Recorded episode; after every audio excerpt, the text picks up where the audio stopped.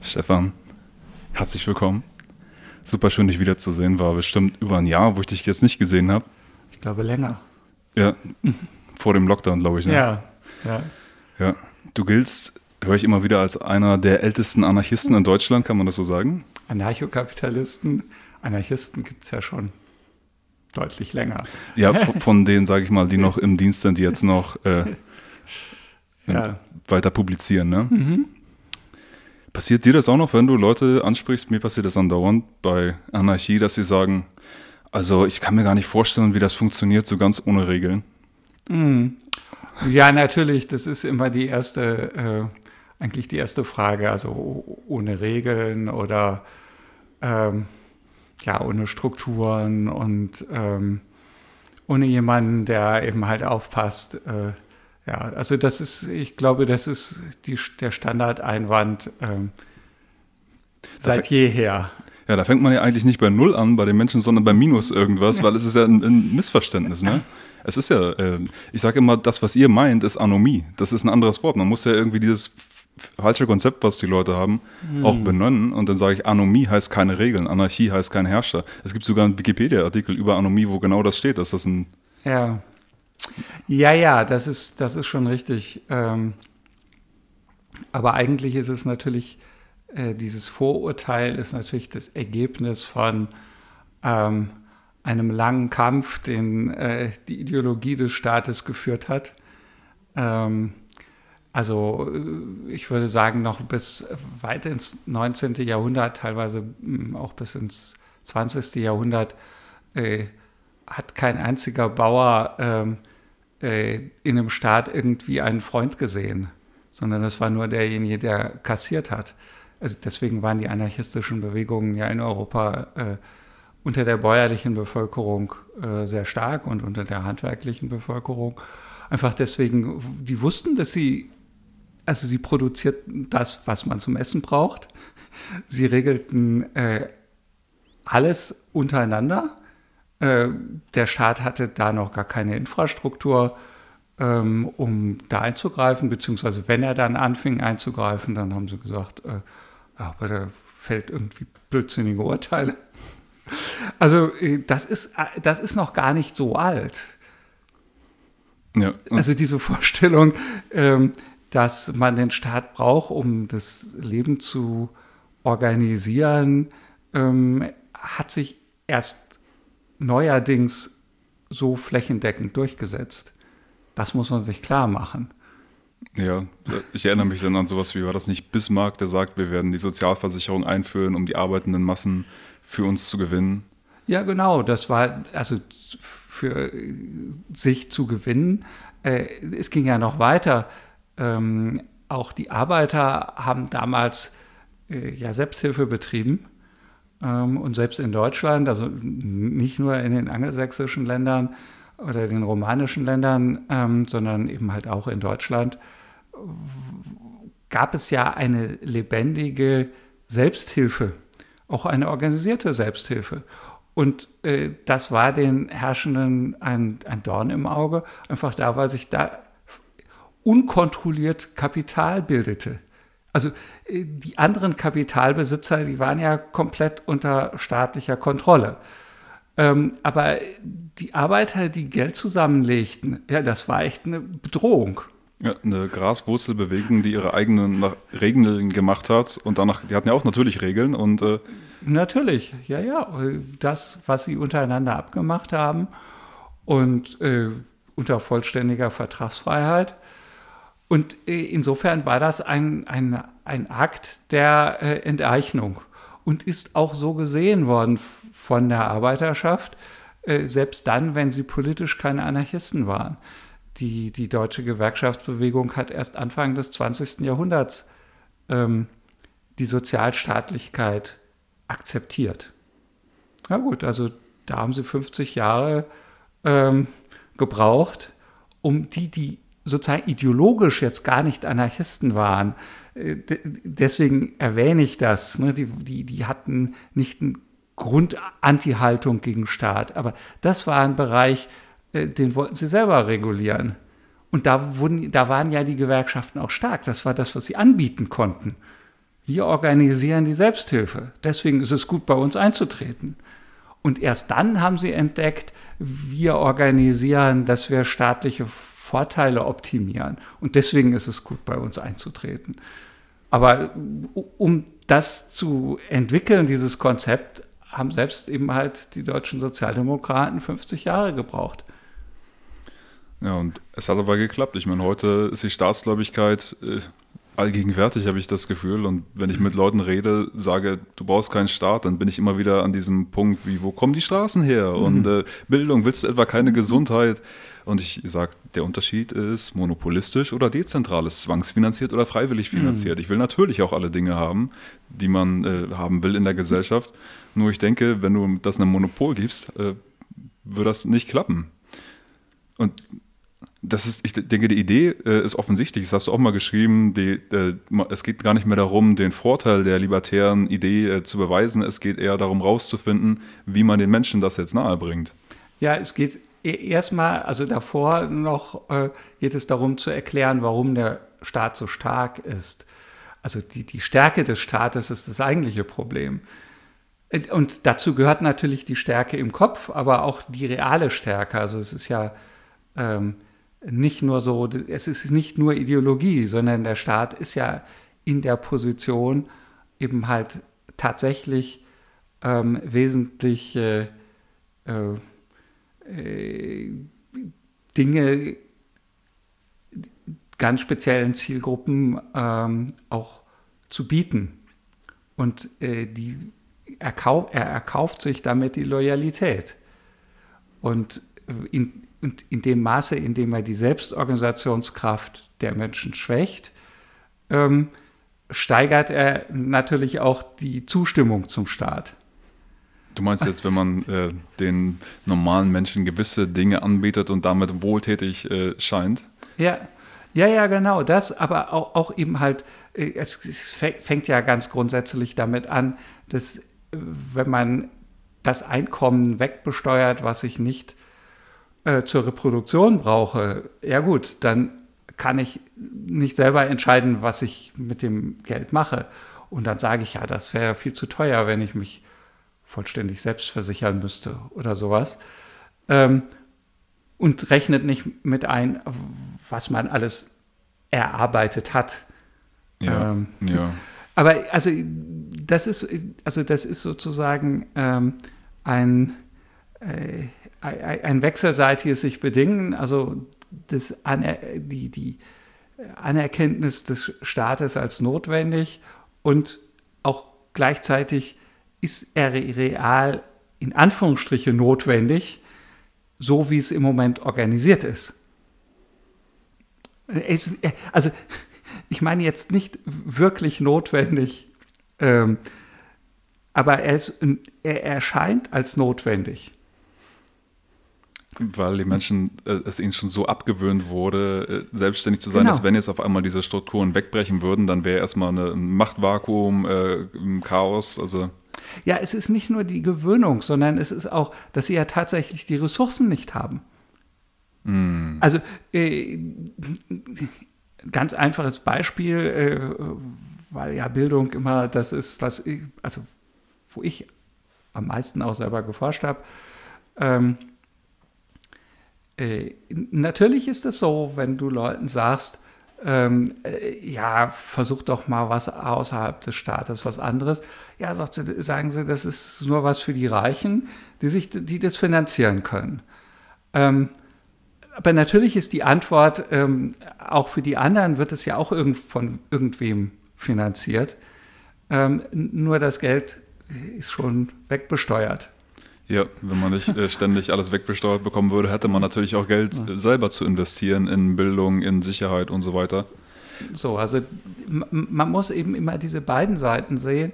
Es ist nicht nur die Ideologie alleine, sondern so ohne weiteres kann ich auch gar keine alternativen ähm, äh, ja, wählen, äh, einfach deswegen, weil ich die Ressourcen nicht habe. Ja, ich nenne das auch gerne das, das Eigentumsdilemma. Also einerseits sind Eigentumsrechte moralisch überlegen, wenn jeder sich selbst gehört, ist das eine zivilisatorische Überlegenheit. Andererseits, wie das Eigentum aktuell verteilt ist, ist das in den Händen der größten Kriminellen, die durch Fiat-Geld, durch äh, Kriege und so weiter sich das alles zugeschustert haben. Und wenn man von jetzt auf gleich auf eine Privatrechtsgesellschaft geht, dann haben die natürlich einen riesengroßen Startvorteil und äh, die Frage, wie man das löst, äh, ich denke, äh, sowas wie Kriegsverbrecherprozesse muss es äh, eigentlich geben. Also man muss, dieses Konzept äh, muss da sein, weil die Verteilung ist nicht direkt, um erstmal so ein faires äh, Startspielfeld zu haben. Mhm. Es sei denn, man hätte jetzt irgendwie technologisches Möglichkeiten, dass man auch ohne diese, diese Massen an Kapital, die jetzt in den falschen Händen sind, ähm, sich dezentral versorgen kann, Energie und Nahrung und so weiter, dass man sagt, ja, behalte das, ist uns egal, brauchen wir gar nicht. Hm. Naja, also solche Fragen des Übergangs äh, zu einer freieren Gesellschaft ähm, sind ja immer davon abhängig, welche Bedingungen äh, gerade da sind. Und äh, da kann man sich ja viele verschiedene Szenarien denken. Ähm, und äh, von daher, also sozusagen so Blaupausen, so oder so funktioniert das.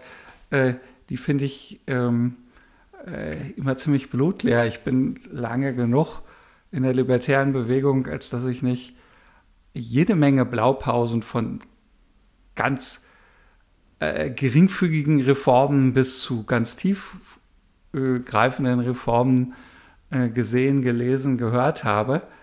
Ähm, und die sind, ja, die, die sind eigentlich für die Katz, die, die, die Ressourcen, die da reingegangen sind, die hätten viel besser in andere Projekte gehen können, ähm, als darin irgendwelche ähm, ja, Spiele sich auszudenken, die aber nicht realistisch sind. Also das ist ja nur dann realistisch, wenn ich irgendwie eine Basis habe, genügend große. Und das kann eine revolutionäre Situation sein.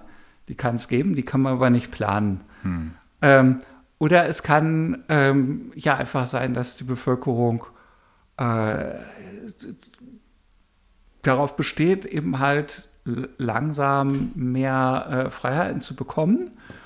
Und dann kann man sich auch vorstellen, dass es sinnvolle Schritte gibt, äh, die ganz wenig radikal sind. Ähm, also ich würde nicht sagen, dass das die Vorbedingung ist, äh, sozusagen die, die, die Neuverteilung äh, des, ähm, des Eigentums. Und eigentlich gehen wir ja davon aus, äh, und interessanterweise hat das schon Bakunin, der ja sozusagen als linker Anarchist gilt, wenn man dieses ja, problematische Wort nimmt, hat das auch schon genauso gesagt, dass wenn man den jetzt Mächtigen, auch finanziell Mächtigen, nur die staatliche Unterstützung nimmt, das reicht schon. Es braucht keine gewaltsame Enteignung. Mm.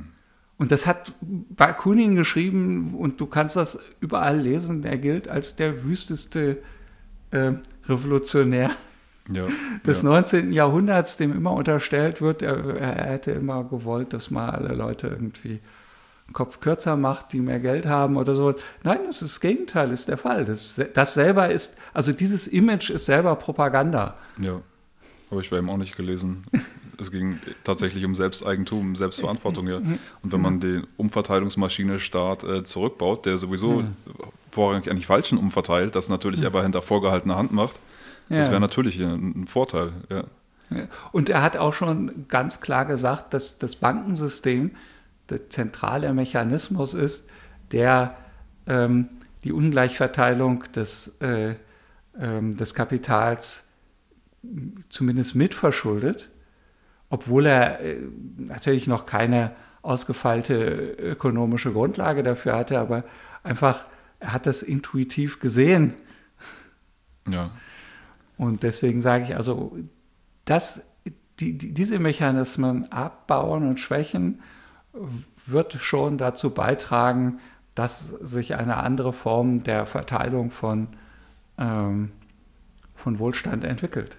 Ja. Oder eine, eine bessere Verteilung Weil man das, ich glaube, das kann man als Faustregel für alle Zeiten und für, für, für alle Gegenden in der Welt sagen, je mehr Staat, umso größer ist die, auch die äh, materielle Ungleichheit und je mehr Freiheit, umso gleichmäßiger, aber nicht vollkommen gleich, ja. aber so gleichmäßiger ja. ist die Beteiligung am, am Wohlstand. Ja, denke ich auch. Und je mehr Staat, desto mehr Machtkonzentration umgedreht äh, bei einem bestimmten Haufen von Menschen, die eben im Staat die Macht haben oder dem Staat besonders nahe sind. Ähm, da sehen wir jetzt diesen Push, äh, immer das noch weiter zu globalisieren mit dem Great Reset und äh, was früher im Verborgenen war, dieses korporatokratische, wo Unternehmen mit dem Staat ähm, Hinterzimmerabsprachen machen, wird jetzt immer öffentlicher und plötzlich aber zu einer Tugend erklärt. Mhm. Und ähm, da, ja. ja. ja, und das, also und da bewahrheitet sich auch das, was, äh, was ja äh, die Gründungsgeneration äh, des Libertarismus gesagt hat, äh, dass eben halt der Korporatismus, das ist Faschismus. Aber eben halt unter einem anderen ideologischen Kennzeichen. Also der faschistische Korporatismus ähm, in, in, allen faschistischen Staaten, aber besonders stark in äh, Spanien und in Italien, ähm, war eben verbunden mit einem ähm, Führerbild, äh, während der westliche, in Anführungsstrichen demokratische Korporatismus ist verbunden äh, mit einem eher pluralen Konzept, aber eben halt ist ökonomisch gesehen ist das Faschismus. Das heißt nicht Enteignung wie bei den Kommunisten, sondern ähm, Einbindung der Besitzer in die Staatsstruktur oder Verpflichtung mehr oder weniger stark. Und das ist genau das, was du sagst, das, das was wir jetzt sehen, ähm, dass äh, Pri private, scheinprivate Unternehmen wie Facebook werden zu den ähm, Vollziehern von ähm, Zensurwünschen des Staates. Und warum machen sie das? Ein, weil sie natürlich, sie sind verletzlich, sie, sie, man, man kann sie verbieten, man kann sie enteignen, man kann sie aus dem äh, Rennen schmeißen. Also äh, so, sie sind verletzlich äh, und sie sind gleichzeitig stark. Also das ist so eine Dialektik von, von, von Stärke und Verletzlichkeit.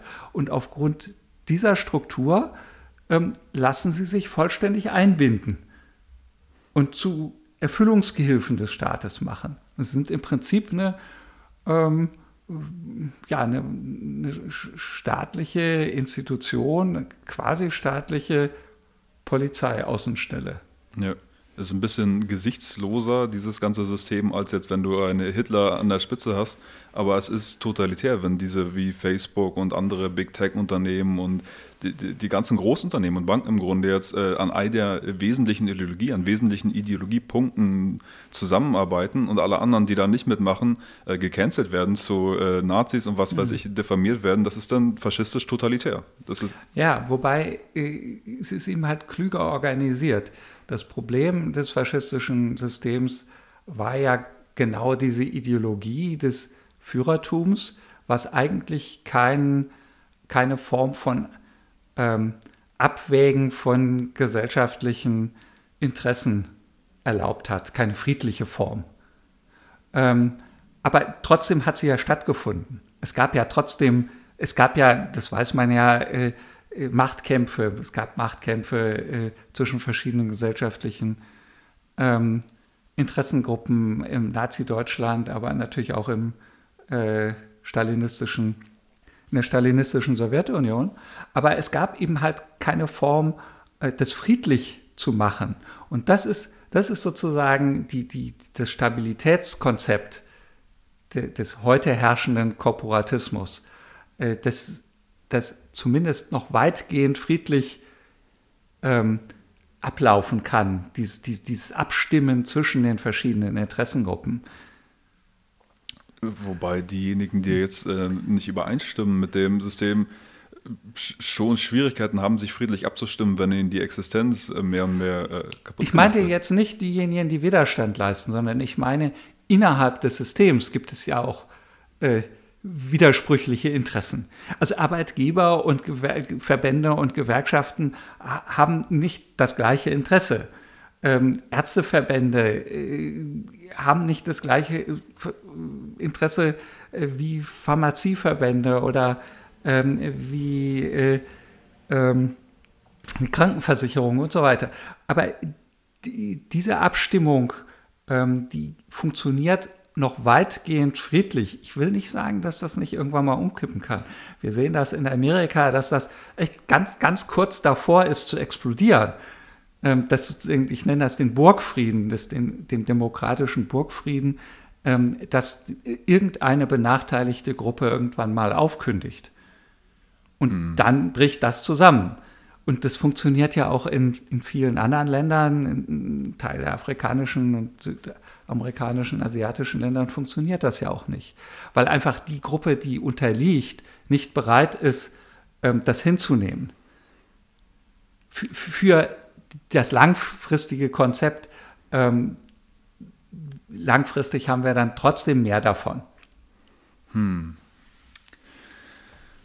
spielst du ein bisschen auch auf das an, was Noam Chomsky gesagt hat, dass äh, es gut ist, äh, Debatten zuzulassen innerhalb eines engen Spektrums, genau. aber äh, innerhalb dieses Spektrums eben noch lebhafte Debatten hm. zuzulassen. Ja, ja, wobei das geht eben halt so um Meinungsfreiheit. Ich, ich glaube, dass das, da hat er ja auch äh, in der Analyse deutliche Schwächen, ähm, dass in das wirkliche Herrschaftssystem, da geht es nicht um die öffentlichen Debatten, sondern da geht es um das Aushandeln von ähm, eben von verschiedenen Interessen. Und da ist äh, das, was äh, Pierre Bourdieu gesagt hat, ähm, viel interessanter, finde ich. Ich habe ihm den immer einen großen Bogen gemacht, weil er so ein liberalen Fresser gewesen ist, aber nur in den letzten Jahren seines Lebens. Und vorher hat er eine geniale Theorie des Staates entwickelt. Und ähm, also er hat eine Vortragsreihe über den Staat gehalten in den Jahren äh, 89 bis 91. Ähm, die Transkription liegt also inzwischen seit ein paar Jahren vor. Ähm, und äh, das sind jetzt 600 Seiten und da kommt das Wort Demokratie nicht vor. In den ganzen 600 Seiten, nur in, also ich glaube sechsmal kommt es vor und zwar nur in Zitaten wo er jemand anders zitiert. Ähm, sondern es kommt was anderes vor, die Kommission. Und dann entschuldigt er sich bei den Studenten und sagt, vielleicht findet ihr das langweilig. Ich sage euch aber, warum die Kommission ist das Herzstück des Staates, so wie der Staat jetzt, also der französische, der deutsche, der amerikanische Staat organisiert ist. Die Kommission verwandelt die Partikularinteressen ideologisch in Allgemeininteressen in, der Kommission, in einer Kommission, um irgendwas festzustellen. Impfkommission, ja, ist ja auch eine Kommission.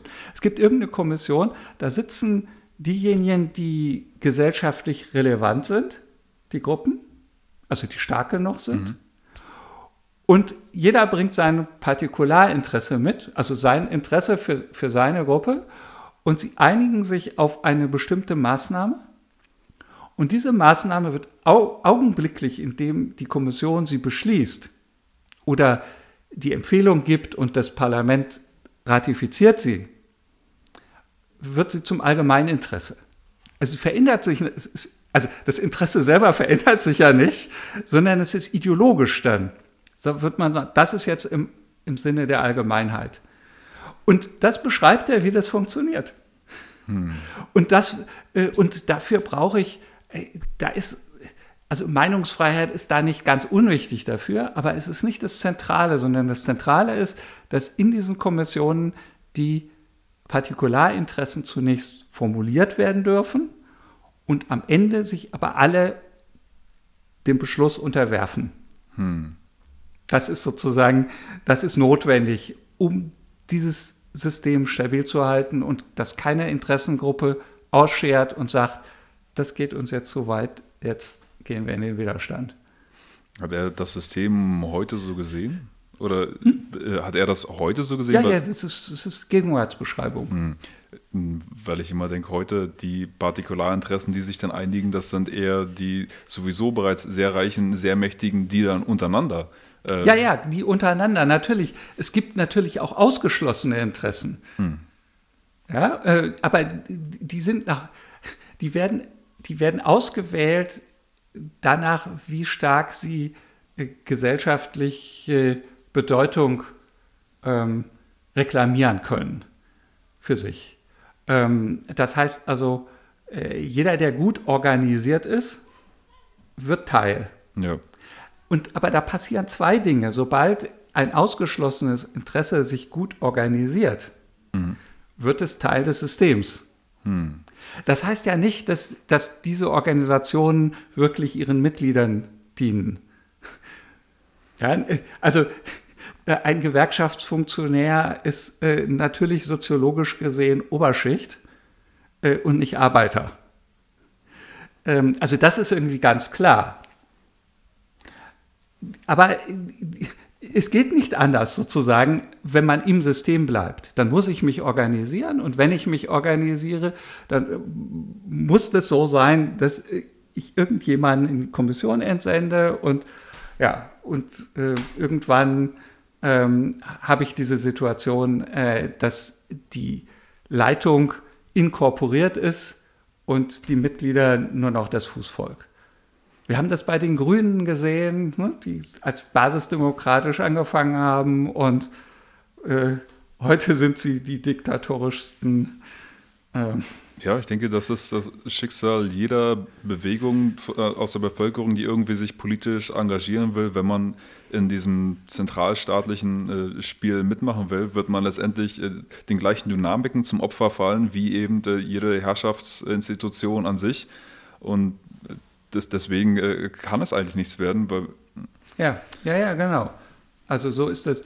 Der ähm, äh, Robert Paul Wolf, das ist ein, äh, war ein amerikanischer äh, politischer Philosoph, auch mit, einer, äh, mit Sympathie für Anarchismus. Der hat ein Buch geschrieben, Verteidigung ähm, des Anarchismus. Und der, äh, der hat das mal so gesagt, ähm, die Demokratie ist äh, wie wenn ich mir ein Fußballspiel vorstelle und der Schiedsrichter ähm, entscheidet immer zugunsten der stärkeren Mannschaft. ja. Ich glaube noch, dass das zu schwach ist, das Bild, aber es, er hat es in, in, ich glaube, er hat es in den 70er Jahren geschrieben und, äh, oder sogar schon in den 60ern und da war das schon etwas, dass einer eben halt in dieser Weise äh, demokratische Prozesse in Zweifel gezogen hat. Das war schon mutig. Ja. Ja, Frage, wie kann man jetzt die libertären Ideen weiter verbreiten? Also äh, manche Libertären sind ja damals bei der Gründung der AfD reingegangen und haben gehofft, dass sie da jetzt was verbreiten können. Ich habe auch mal Mary Rothbard gehört im Landtag in Baden-Württemberg, aber es ist ja schon so ganz am Rande der AfD. Jetzt gibt es die Basis, die sich im Rahmen der ganzen Anti-Lockdown-Proteste äh, Proteste gegründet hat, aber da höre ich dann auch, Machtbegrenzung ist so eine der vier äh, Pfeiler. Ähm, mhm. Denke ich auch, okay, das geht in die richtige Richtung und da gehen auch so ein paar Impulse an, an die Leute, aber. Ähm naja, äh, ich glaube, ich, ich, glaube sowieso, dass, äh, dass das mit Parteien, äh, so wie du gesagt hast, ist sowieso schwierig, weil man, man wird integriert. Ähm, ich glaube, wenn überhaupt äh, Libertäre mit einer Partei etwas erreichen können, dann bedarf es schon einer starken libertären Bewegung die Freiräume schafft und die einen politischen Arm braucht, der diese Freiräume ähm, verteidigt. Ja, ja. In dem Sinne kann ich mir das vorstellen. Ähm, ansonsten ist es so, dass Parteien natürlich immer den kurzfristigen Weg gehen. Äh, das ist selbst bei der amerikanischen Libertarian Party und die ist also das ist ja nicht im Ansatz irgendwie zu vergleichen mit der AfD. Ähm, also die waren ja am Anfang wirklich ähm, sehr prinziptreu, äh, nannte sich ja auch äh, die Principled Party Und man musste, wenn man, ein, ich weiß gar nicht, ob das heute noch so ist, wenn man eintritt, musste man unterschreiben die äh, Nicht-Aggressionsklausel, dass man also äh, keine Aggression gegen einen äh, friedlichen, gegen eine friedliche Person begehen wird. Ähm, und trotzdem ist deren, ja, deren äh, Einfluss auf die Veränderung ist doch sehr gering geblieben man orientiert sich doch irgendwie an der Wahl und dann muss man irgendwelche blöden Kon Konzessionen machen. Äh, Maury Rothbard beschreibt das äh, mit der Bewegung ähm, in den 70er Jahren, in Mitte der 70er Jahre in den USA, in Kalifornien. Ähm, da gab es eine sehr starke äh, Volksbewegung, um die Steuern zu halbieren, die Einkommensteuern. Und äh, also da gab es zwei Schritte. Also die, die, der erste war, weiß nicht, eine, eine, kleine Reduktion und das ist durchgekommen, also die ist gewonnen worden als Volksabstimmung. Und dann gab es, äh, sollte folgen, also zu halbieren. Und ähm, dann beschreibt er ja, und dann äh, gab es irgendwie ja so eine Konzession und gesagt, ähm, ja, der Haushalt, ähm, aber der Haushalt von der Polizei, der darf nicht halbiert werden. Und da hat er gesagt, da haben wir mit einem Schlag fünf Millionen schwarze Wähler verloren. Mit, mit, also mit einer Bemerkung sozusagen, weil für die war das natürlich das Attraktive, mhm. dass die Polizei nicht mehr die Macht hat. Mhm. Wir sehen es heute, äh, also es ist ja nicht verschwunden, das Problem. Ja. Ähm, und da sagt er also, das hat gereicht, dass, dass da sozusagen an, an konservative Wählerschicht, die dann sagt, ja, wir wollen den Staat begrenzen, aber die Polizei nicht. Und diese Konzession hat eigentlich, hat das gekillt. Hm. Äh, die, die, dieses Projekt. Solche Argumente, finde ich, gehen ein bisschen am Punkt vorbei, wenn man sagt, man will nicht den Etat der Polizei kürzen, weil eigentlich, was ist denn das Problem, dass man äh, Leute in den Knast steckt dafür, dass sie ein bisschen Gras in der Tasche haben oder dass äh, äh, solche Dinge oder irgendwelche ähm, äh, diverse Praktiken der Polizei, die eigentlich nicht zugelassen sein sollten. Nicht die Polizei an mhm. sich ist das Problem, aber welche Gesetze sie da eigentlich durchsetzen. Ja, doch, die Polizei ist insofern äh, das Problem oder das nicht der einzelne Polizist muss das Problem sein. Es gibt da genauso wie in der übrigen Bevölkerung anständige und unanständige Leute. Ähm, aber das ist nicht das Problem, sondern äh, das hat ja Rosbart auch äh, ganz klar äh, gesagt, die Immunität. Das heißt also, dass äh, mit zweierlei Maß gemessen wird. Dass den Schaden, den ein Polizist anrichtet, der wird nicht in gleicher Weise geahndet wie ein Schaden, den eine Privatperson äh, anrichtet. Und allein dadurch ist es so, dass, dass das ist eine Einladung zu Gewalt. Ja. Genau. Und das sehen wir ja auch, äh, also die, die, wir zeigen auf äh, Amerika, ähm, also viele in Deutschland und sagen, ja, in Deutschland passiert das nicht, das ist doch Quatsch. Passiert in Deutschland auch. Es gibt auch in Deutschland Polizeigewalt. Nur wird es erfolgreich äh, unterdrückt, aber natürlich jeden Tag. Ähm, und natürlich ist, also wie gesagt, es geht nicht darum, den einzelnen Polizisten, jeden einzelnen Polizisten zu stigmatisieren. Aber dieses System führt dazu, dass es einlädt zur Gewalt.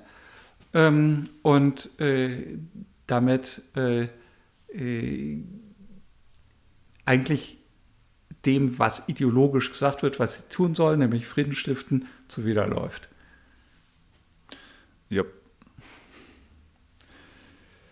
Naja, und äh, ich habe da auch ein, ein, ein Beispiel, was ich auch sozusagen aus der, äh, meiner eigenen Historie mit äh, belegen kann.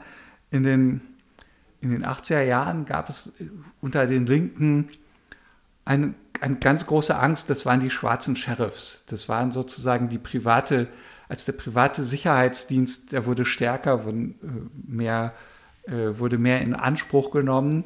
Einfach deswegen, weil die Polizei Versagen hatte oder nicht alle Menschen, die geschützt werden wollten, alle Gebäude nicht schützen konnte, wollte.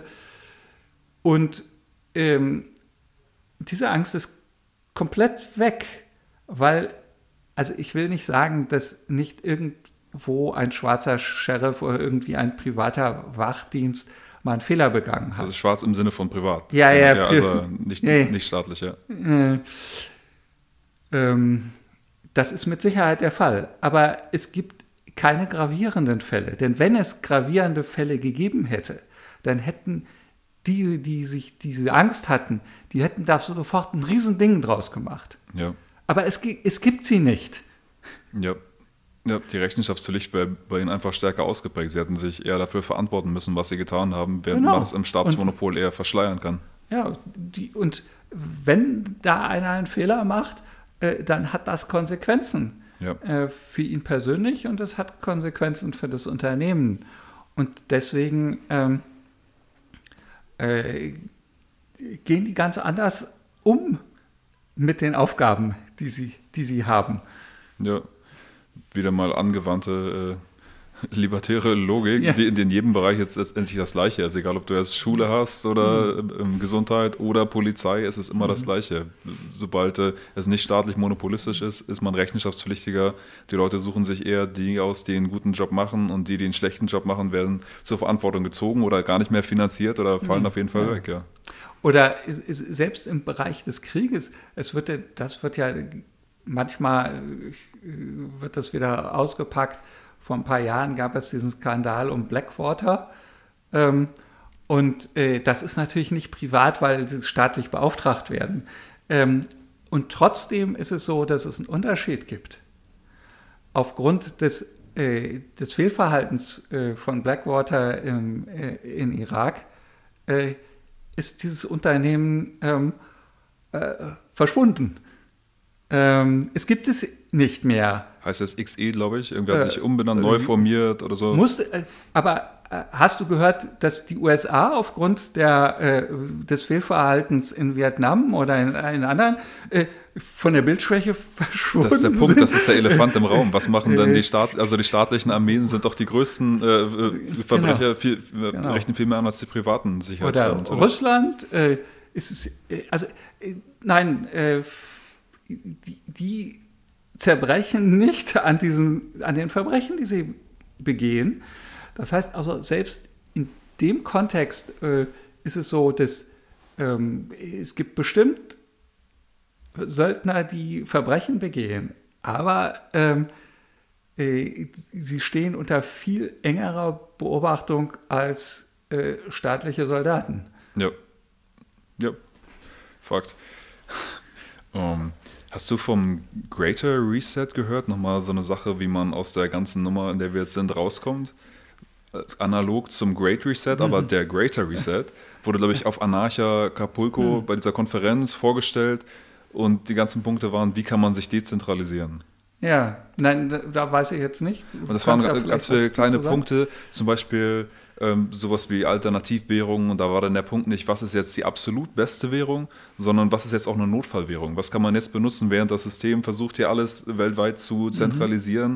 Und äh, dich abhängig zu machen von deren digitalen Währungen wahrscheinlich. Und wenn du dann nicht mehr dem System in Kram passt, versus die abgeschaltet, was kann man jetzt konkret benutzen? Weil ich weiß, viele Libertäre mögen zum Beispiel einen Goldstandard weil das noch greifbar ist, aber vielleicht ist das jetzt nicht das Praktischste in, in einer Notfallsituation, in der wir jetzt irgendwie äh, sind. Die jetzt viele sehen. Siehst du das überhaupt als, als Notfallsituation gerade? Weil ich, wir, wir haben jetzt schon über ein Jahr Lockdown und äh, Na, anderthalb Jahre. ja, Ja, nicht ganz, aber okay.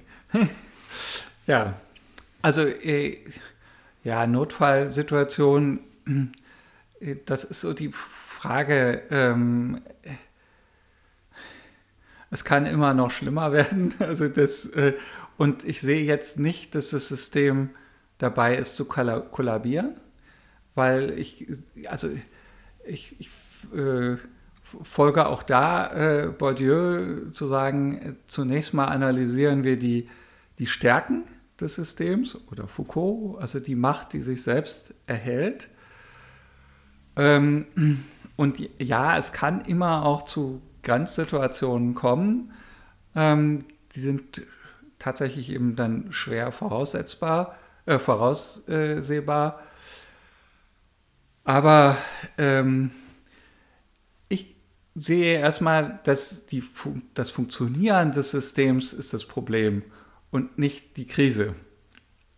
ja, Und ähm, in, insofern sehe ich es nicht als Notfallsituation direkt an, obwohl sie eintreten könnte, aber direkt, sondern eher sozusagen, es gibt uns Zeit, ähm, auch gute Alternativen hm. zu entwickeln. Haben wir die Zeit? Ich meine, es ist nicht Notfall im Sinne von, das System kollabiert jetzt, sondern das System wird immer totalitärer und wir werden jetzt hier bald gefangen in, in Strukturen, wo man einfach immer weniger Freiheiten hat, überhaupt irgendwelche Alternativen zu konzipieren, umzusetzen. Das, das ist in der Tat, äh, äh, ja, das ist eine andere Definition jetzt von Notfall, als von der ich ausgegangen bin. Ja, äh, ähm, das kann eben halt durchaus sein.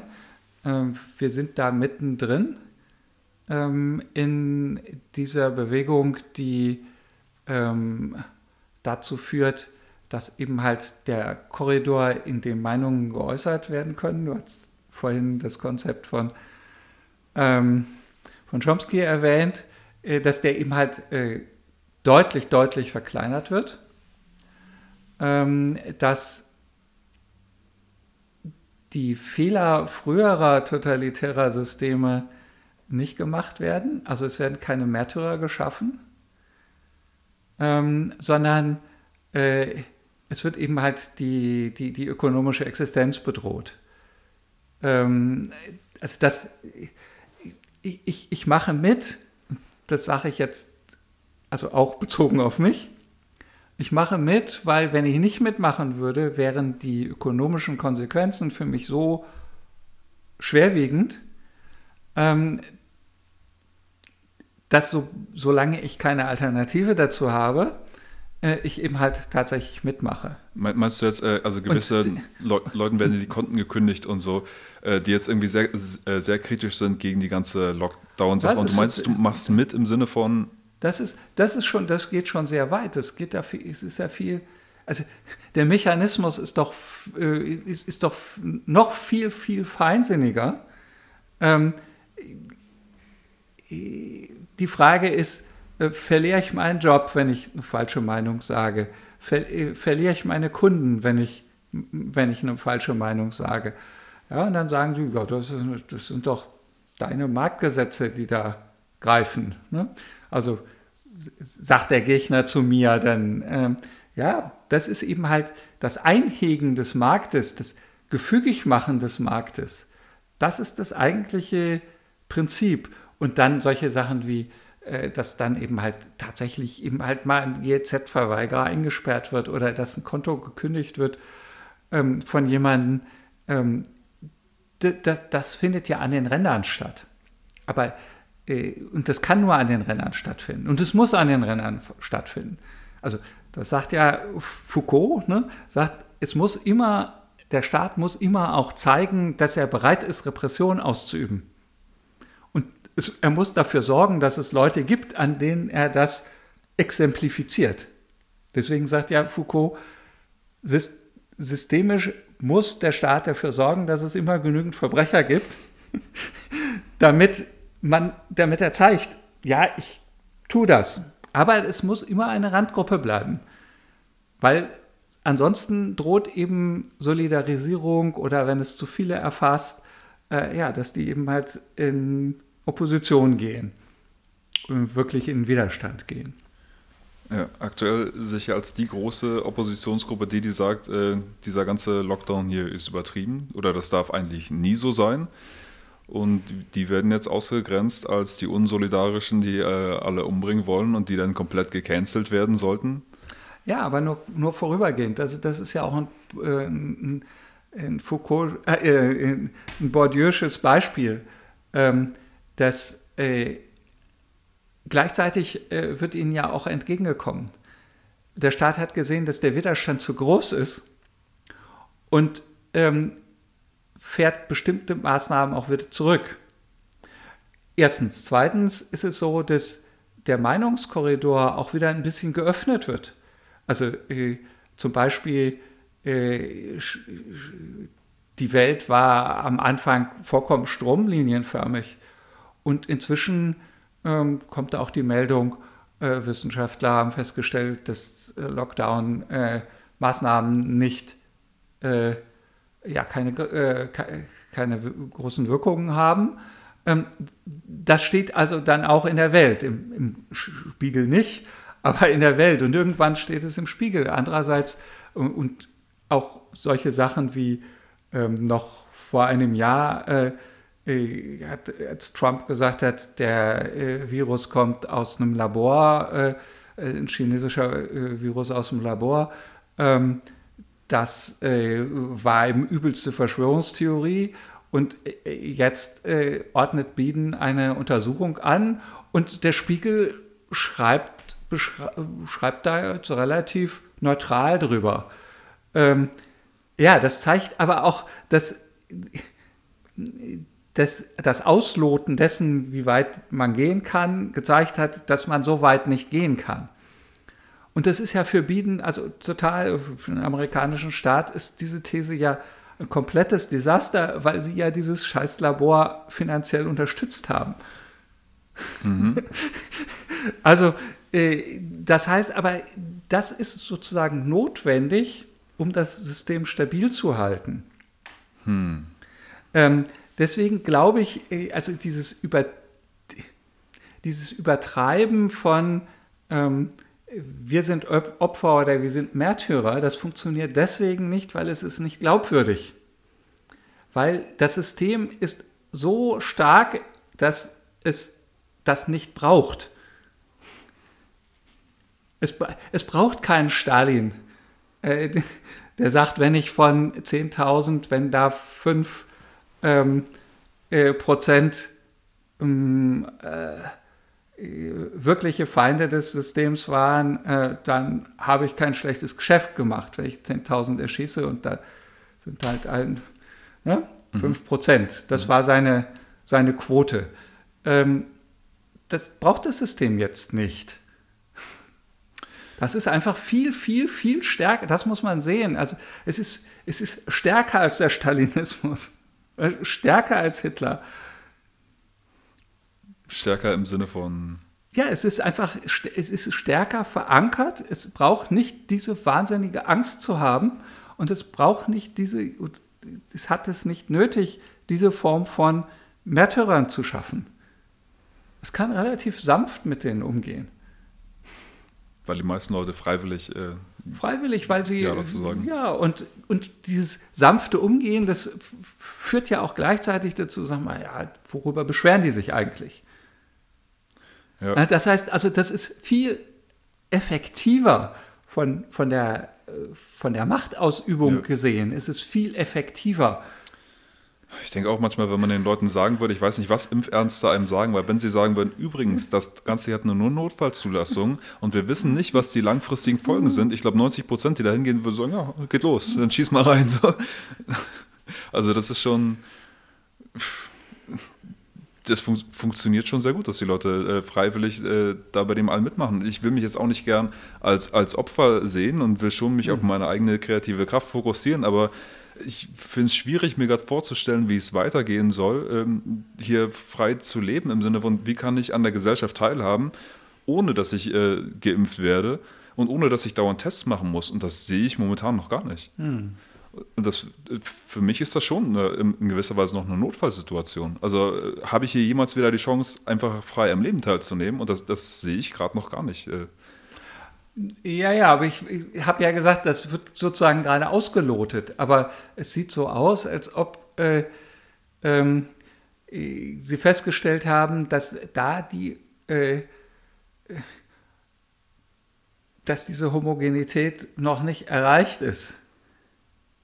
Ähm, und dass sie einfach äh, da nochmal ein Stück zurückgehen müssen. Hm. Und was das auf der auf der tatsächlichen Handlungsebene, was sie, was sie da machen, ähm, das will ich jetzt nicht voraussagen, aber ähm, äh, du hast den Mechanismus ja schon, äh, äh, schon benannt. Natürlich ist es ist, ist, ist die, die, die, diese wahnsinnige Testorgie, ne? die äh, war eben halt Teil davon, du kannst sonst, du kannst sonst nichts machen. Und wenn du dir vorstellst, was da an Ressourcen reingegangen ist und äh, Klammer auf an Plastik, ne? das war ja mal irgendwie Klammer zu. Also, ähm, das waren alles irgendwie gar keine, gar keine Themen mehr.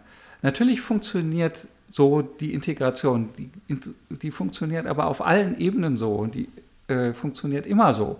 Also es ist nicht nur beim, beim Impfen und das ist nicht nur beim Testen so, sondern es ist auch mit dem zur Schule gehen, ist es doch auch so. Nur darum, darum haben wir uns dran gewöhnt. Wenn, natürlich, äh, ja, wenn dein Kind nichts zur Schule geht, äh, ja, also da gibt es einmal Repression, ähm, aber die wird nur echt nur gegen Rand, äh, für, Randgruppen ausgeübt. Ähm, die, die, Hauptintegration ist die, äh, dass du hast keinen Zugang zu irgendwas wenn du keinen Schulabschluss hast. Ja, so gesehen sind die Leute, denke ich auch immer so blind zu. Es ist so ein normalisierter Kindesmissbrauch eigentlich. Es ist wie Zwangsarbeit. Man schickt die Kinder dahin, die müssen so und so viele Jahre lang das und das produzieren, mhm. auf eine Weise, die, denke ich, nicht äh, kindgerecht ist und denen nicht dabei hilft, äh, bessere Menschen zu werden, sondern denen echt schadet. Und dann höre ich immer das Argument, wir müssen froh sein, dass wir irgendeine Bildung haben. Ja, natürlich, ist es besser als in der Steinzeit zu leben, aber ich glaube, das System ist total verkorkst und das normalisiert. Da sind die Leute mhm. blind, das sehen sie gar nicht mehr. Weil jeder da durchgelaufen ist und denkt, auch so schlimm ist das schon nicht. Mhm. Ja, wobei gegen die, gegen die implizite Annahme, dass die Steinzeitgesellschaft so schlecht hm. gewesen ist, da hätte ich noch, noch einige Anmerkungen zu machen, aber äh, das wäre nochmal eine andere Diskussion. Ähm, aber ich, ich, meine nur, äh, die, die Aufregung unter den Kritikern äh, über dieses Integrationsverfahren, was bei Test, und, ähm, und Impfen äh, vorgenommen wird, als ob das ein, eine Neuerung ist, das halte ich für naiv. Sie, sie, haben, akzeptiert, sie haben alles das, wo das schon ähm, äh, ausgeübt wird, äh, das haben sie schon akzeptiert. Äh, dass äh, Unternehmen ähm, die Steuereintreiber sind indem sie, äh, den, äh, indem sie die Lohnsteuer abführen, äh, indem äh, Geschäfte die Mehrwertsteuer einnehmen. Ähm, das ist doch vollkommen akzeptiert. Das funktioniert doch auch genauso. Wenn du als Arbeitgeber sagen würdest, ich mache das nicht, ja, dann bist du äh, lange noch Arbeitgeber gewesen. Das heißt also, da funktioniert es doch auch so. Ja. Ich, der Arbeitgeber macht das doch deswegen, weil ähm, er anders nicht Geschäfte machen kann. Oder das Geschäft sagt nicht, Mehrwertsteuer nehme ich nicht ein, äh, ja, kannst du zahlen oder nicht. Äh, dann sage ich ja, wo soll ich die denn zahlen? Kann ich ja nicht zahlen. Ähm, in Amerika hat es äh, nach dem Zweiten Weltkrieg da noch Prozesse drum gegeben, ähm, um die Frage, ob, der, ob ein Unternehmen gezwungen werden kann, äh, für den Staat den Steuereintreiber zu machen. Äh, aber in Deutschland hat das nicht stattgefunden.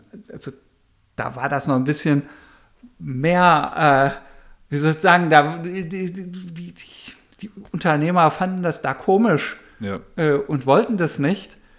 Ähm, aber inzwischen äh, gibt es überhaupt keinen Widerstand. Ja, da gab es eher nochmal eine Grundsatzdiskussion und hier wurde das schon alles angenommen, ist normalisiert und insofern mhm. ist äh, die ganze Impfpflichtsache äh, indirekt und wie das durchgesetzt wird, schon eine Fortsetzung dessen, was wir schon ja. haben. Nur das Problem, äh, was ich dabei sehe, warum das Notfall ist, ich will ja nicht, dass das System, was, was ich vorher schon schlimm fand, hm. dass das eben noch weiter ausgebaut wird und noch tiefer in meinen Körper eingreift und das ist eine Richtung, wo ich dann irgendwann sage, ich werde hier äh, gekocht und so langsam wird es mir zu heiß in diesem Topf. Ja, ja, ja, klar. Und das ist auch wieder, äh, auch da, das finde ich ja eben halt bedauerlich, dass äh, die Libertären teilweise eben halt äh, auch so ideologische Scheuklappen haben, äh, warum man eben halt äh, da nicht Foucault rezipiert, der eben halt gerade der Eingriff des Staates, der Staatsgewalt ähm, in den Körper ist ja überhaupt das, sein Bio zentrales Biopolitik. Thema.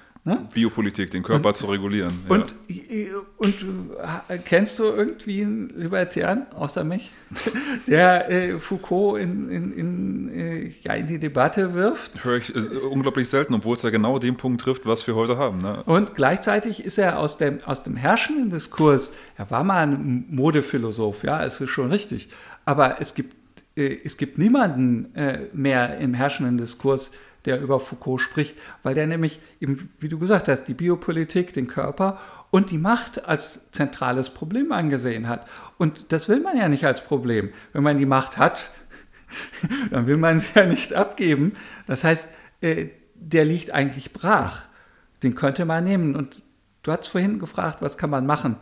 Also eine Sache ist diese, die, die konkreten Freiheiten ähm, ja, da waren wir dabei, ne? dass man eben halt äh, konkrete Freiheiten, Alternativen entwickeln kann. Das finde ich super. Und das andere ist einfach, ähm, ja, die intellektuelle Hoheit wiederzugewinnen.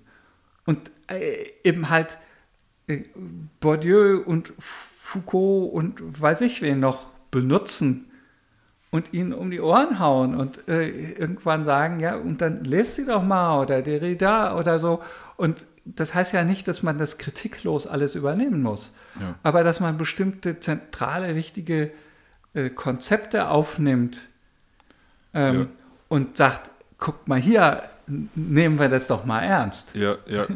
Ne, meine Erfahrung ist, wenn ich jetzt mit äh, Leuten rede, dass viele emotional komplett überfordert sind. Also viele glauben eben daran, dass jetzt hier ähm, jeder, der eine andere Meinung hat, der böse Schwurbler ist, dass wir hier die Todesseuche haben und dass man die verhindert, indem man sich ein Tuch vors Gesicht hält und äh, Abstand hält und genau das tut, was die Regierung sagt. Und das, das äh, emotional schon so ein großer Widerstand gegen alles mögliche anderes. Ich kann denen gar keine intellektuellen oder äh, Informationen mhm. geben, weil die Aufnahmefähigkeit da einfach null ist. Und dann denke ich, wie komme ich überhaupt erstmal, wie kann ich die Person emotional überhaupt erstmal so stark machen, sich mit äh, kontroversen Informationen auseinanderzusetzen. Und dann ist, äh, muss ich also vorher erstmal an die Person ran. Wie kann ich dich stark machen? Mhm. Ja, naja, da, also das ist, das ist das eine. Und das andere ist, ähm, ich bin auch nicht so richtig glücklich damit, äh, die Position der Freiheit mit inhaltlichen Positionen zu verquicken. Ich kann libertär sein und trotzdem äh, Corona eine ernstzunehmende Erkrankung finden.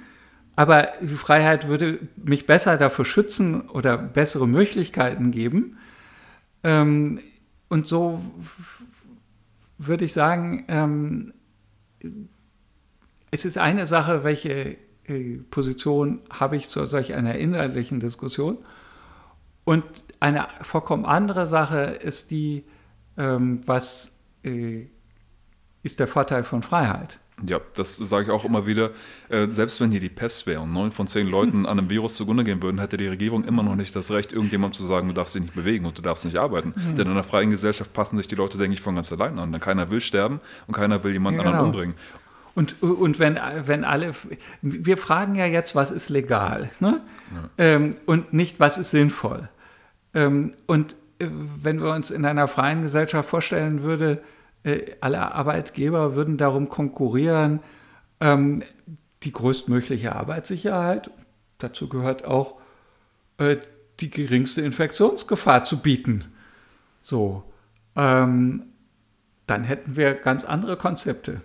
Ja. Und wenn all, all, dieser Mist, der jetzt in irgendwelche Blödsinn gesteckt worden ist, ähm, in, in, in, sinnvolle äh, gesundheitliche Strukturen, Maßnahmen, freiwillige Maßnahmen gegangen wären, freiwillige Angebote. Ähm, also das wäre, das wäre viel, viel ähm, effektiver, als das äh, zentralistisch zu machen.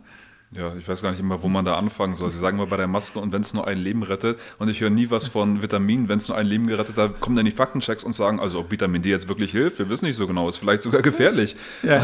Ich weiß gar nicht, wo ich anfangen soll bei diesem Wahnsinn. Äh, ja, ja, ja, natürlich. Also diese, ja, diese Form, also äh, diese Argumentation, die ist natürlich, ähm, das ist immer das moralische Totschlagargument ähm, was dann äh, nicht erlaubt, dass äh, für und wider von irgendeiner bestimmten Maßnahme oder irgendeiner bestimmten äh, ja, gesundheitlichen Vorsorge äh, zu diskutieren. Und das ist eben halt bei allen sagen, es, es gibt keine wesentlichen Fragen, in denen es nicht ähm, differente Ansichten geben kann. Und wenn es nur eine Ansicht gibt, dann werden sich auch alle danach halt, daran halten.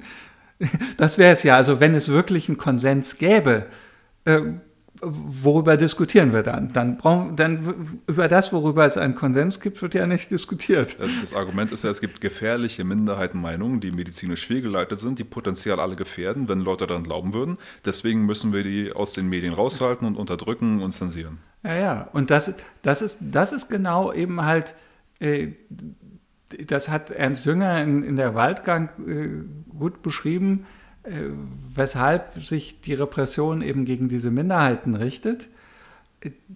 Einerseits muss die Staatsgewalt immer behaupten, dass sie im Interesse der großen Mehrheit, also nicht nur der knappen Mehrheit, äh, sondern der großen Mehrheit äh, agiert und zugleich, damit sie äh, ihr repressives Potenzial rechtfertigt, rechtfertigen kann, muss es aber äh, eine böse, klein, kleine, aber böse Opposition geben. Und die muss ganz gefährlich sein. Das ist im Prinzip auf anderer Ebene das Gleiche, was äh, Foucault gesagt hat. Und ähm, so ist das hier auch. Das heißt, so, dass derjenige, der sich nicht impfen lässt, ähm, ja, maximal sich selber gefährdet. Das ist, und dann kommen sie, ja, und dann gibt es Leute, die, die, die können medizinisch nicht geimpft werden. Ja, und die müssen sich eben halt mehr vorsehen. Es gibt Menschen, die sind so empfindlich, dass sie in Reinräumen leben müssen. Das ist ganz furchtbar, aber deswegen kann man nicht die ganze Welt sozusagen in einen Reinraum verwandeln. Das wird aber gerade versucht, oder? Ja, ja, genau, das, das, das, das wird versucht. Aber ähm, und also das ist schon bedauerlich, aber die Leute, die da gefährdet sind, denen hilft auch nicht, ähm, helfen die Maßnahmen auch nicht. Oder hilft vielleicht auch die, die Impfung der anderen nicht, weil die Impfung vielleicht gar nicht effektiv ist und das auch noch alles gar nicht klar ist. Auch, auch, das, auch das könnte sein. Das heißt also, ähm, diese Behauptung, äh, diese kleine Minderheit gefährdet jemanden, ähm, die, die ist immer vorgeschoben. Und wenn es eine kleine Minderheit ist, äh, dann können sie nicht mal das Gesundheitssystem überlasten, weil sie eine kleine Minderheit sind. Ja, das Argument ist ja wahrscheinlich, dass wenn diese Ideen sich verbreiten würden und auf einmal zu viele Leute diese Ideen aufnehmen mhm. würden, dann könnte irgendwann die, der böse äh, Schneeball-Effekt kommen und auf einmal sind wir alle überlastet, deswegen müssen wir die von vornherein klein halten und einhegen. Ja, und das ist, und das ist, äh, also das ist ein Muster der Argumentation, das ist also typisch ähm, für religiösen Fanatismus, äh, nämlich, äh, dass Ideen sind infektiös. Ähm, sie brauchen bloß geäußert zu werden und dann können sie ganz gefährlich sich verbreiten. Das ist schon merkwürdig, wenn die herrschende Meinung sagt, wir haben ähm, die besseren Argumente, äh, wir haben die Fakten für uns und dann gibt es ein paar Idioten.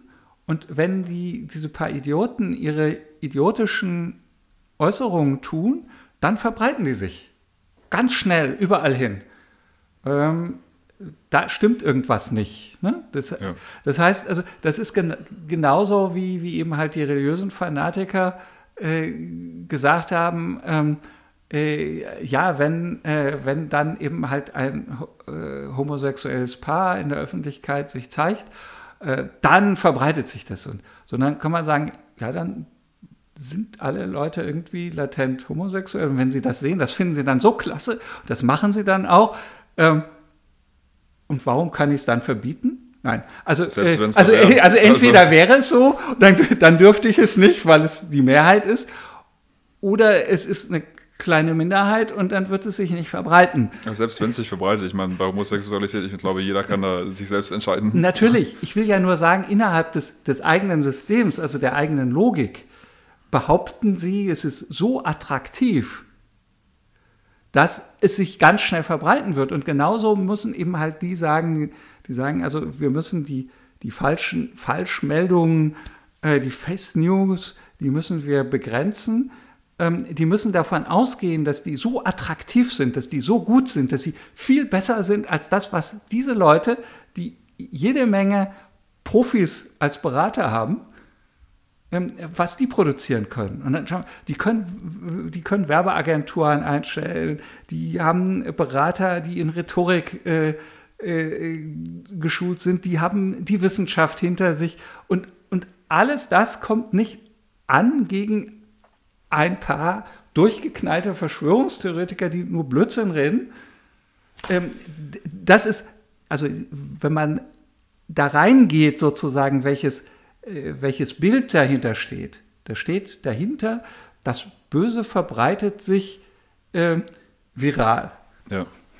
Ja, finde das auch gruselig, denn ich meine, wenn man in die Geschichte schaut, wann war das jemals so, dass die Guten diejenigen waren, die Meinung äh, zensiert haben und nur ihre zugelassen haben? Allerdings, gerade hier in Deutschland, glaube ich, haben wir äh, ein Problem damit, äh, so, so sowas anzunehmen, so eine Mentalität, wie wir sie gerade haben, weil hier seit dem Zweiten Weltkrieg ja alles, was irgendwie äh, mit Nazitum und Rechtsradikalismus denn zu tun hat, äh, äh, zensiert wurde und man das gemeinhin angenommen hat, dass das genau das Richtige ist, dass man das auch so machen muss. Ansonsten äh, würde sich auch das anscheinend wieder äh, unkontrolliert verbreiten, was denke ich äh, dumm ist, weil es das nicht machen würde. Man muss, muss das nicht in der Form zensieren, weil es einfach nicht attraktiv ist. Mhm. Und, aber ich, dadurch nehmen das die Leute hier so an, weil wir das so, schon seit dem Zweiten Weltkrieg hier so praktizieren. Es gibt da gewisse böse Meinungen und die müssen zensiert werden und das ist auch richtig so. Ja, ja. Und, aber, ja, ja. Und das, das hängt natürlich damit zusammen, dass sie mit einem Grundwiderspruch der Demokratie, dass sie einerseits gesagt haben, äh, wir müssen die Demokratie schützen, indem wir Meinungen verbieten, weil die Mehrheit anfällig dafür ist, das Böse zu wählen und gleichzeitig müssen wir aber trotzdem das tun, was die Mehrheit sagt. Ähm, äh, es kann ja nur eins von beiden richtig sein. Also wenn die Mehrheit anfällig ist für das Böse, äh, dann finde ich Mehrheit äh, keine gute Idee. Hm. Ähm, wenn sie nicht anfällig wären, dann bräuchte ich auch die Minderheit nicht zu verbieten. Ja. Das ist so, wie du sagst. Also da, da ist ein logischer Konstruktionsfehler drin. Vielleicht sehen Sie es so, äh, wir wollen eigentlich schon, dass die Mehrheit entscheidet, aber die Mehrheit soll nicht mehr das Böse wählen dürfen. Und das Böse haben wir jetzt verboten. Also wenn jetzt die Mehrheit noch was wählt, dann muss es ja gut sein, weil das Böse verboten ist. Ja, ja, ja gut, das ist, das ist, würde ich sagen, das ist das iranische Konzept der Demokratie. Ja, man kann also nur noch das Gute, also nur, nur noch die äh, religiös Gefestigten und da können sie dann entscheiden, äh, äh, wen davon und dann werden sie schon den richtigen nehmen. Können ja nicht den falschen, weil. Willst du damit sagen, dass, äh, dass man noch Nazis wählen sollen dürfte? Nee, das äh, kann man jetzt ja äh, so auslegen. Nein, natürlich nicht. Ähm, ja, man soll niemanden wählen dürfen. Mm. also insofern, äh, ja, aber äh, natürlich bedeutet das, dass, also die, das Verbot von, äh, von Meinungen bedeutet immer, dass ich sie für stark halte.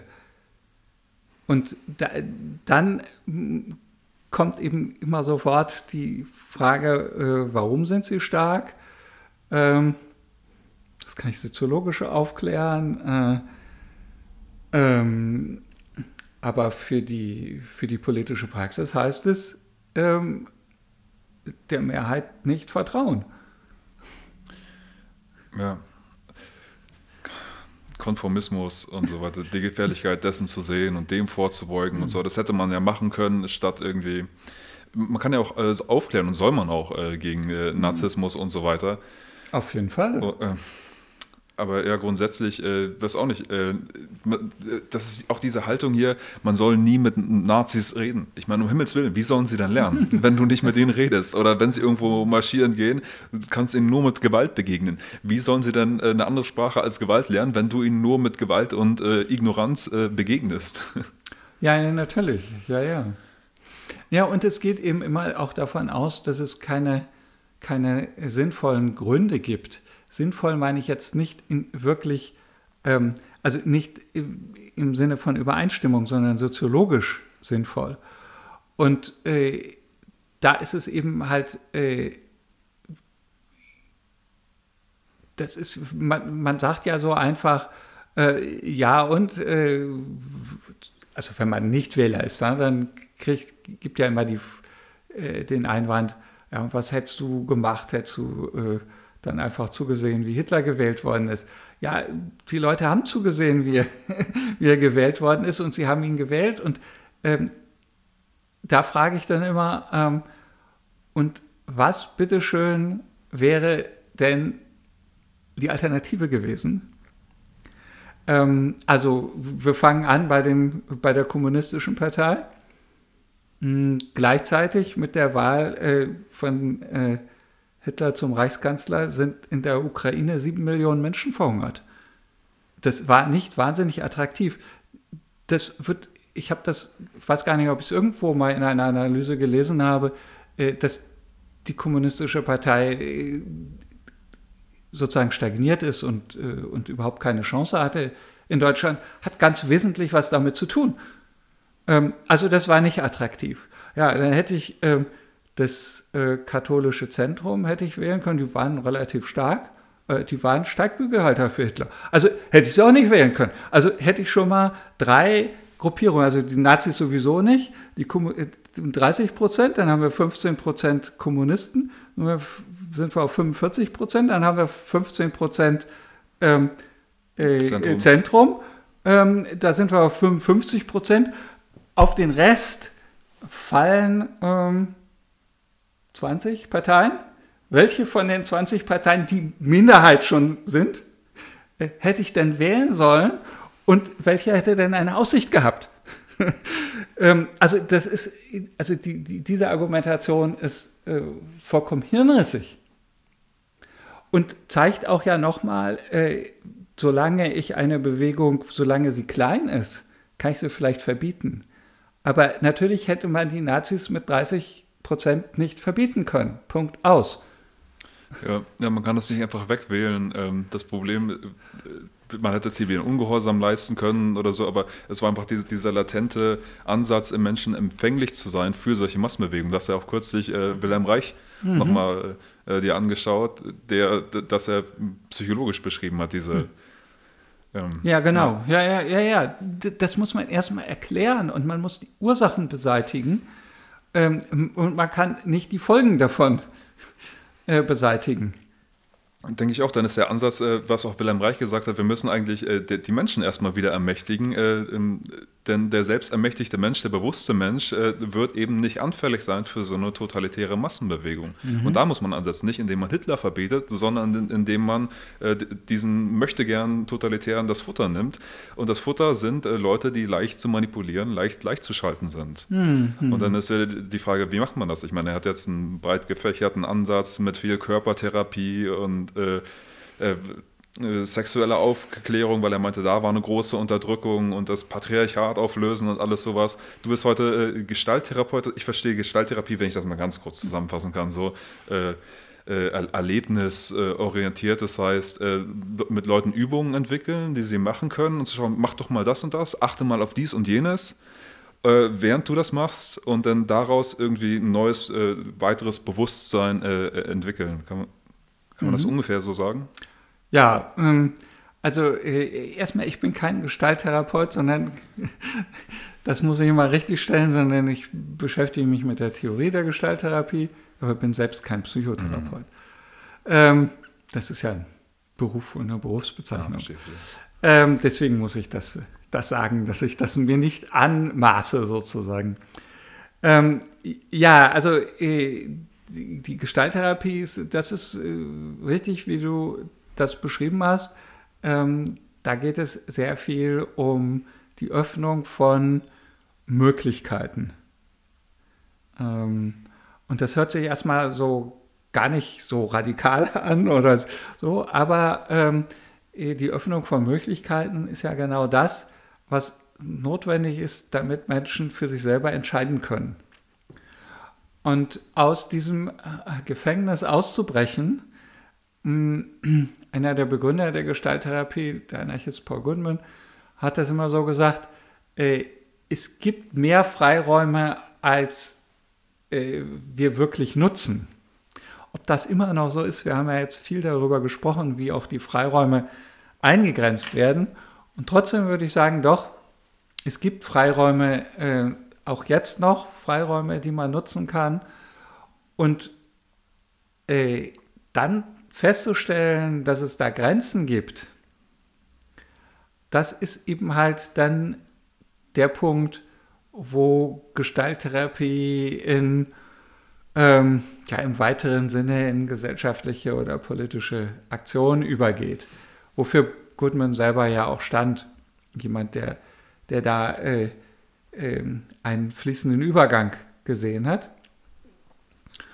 Und ähm, aber zunächst mal hat er gesagt, äh, bevor die Menschen nicht erleben, für sich erleben, äh, in welchen Zwängen sie leben, ähm, werden sie auch nicht Widerstand leisten.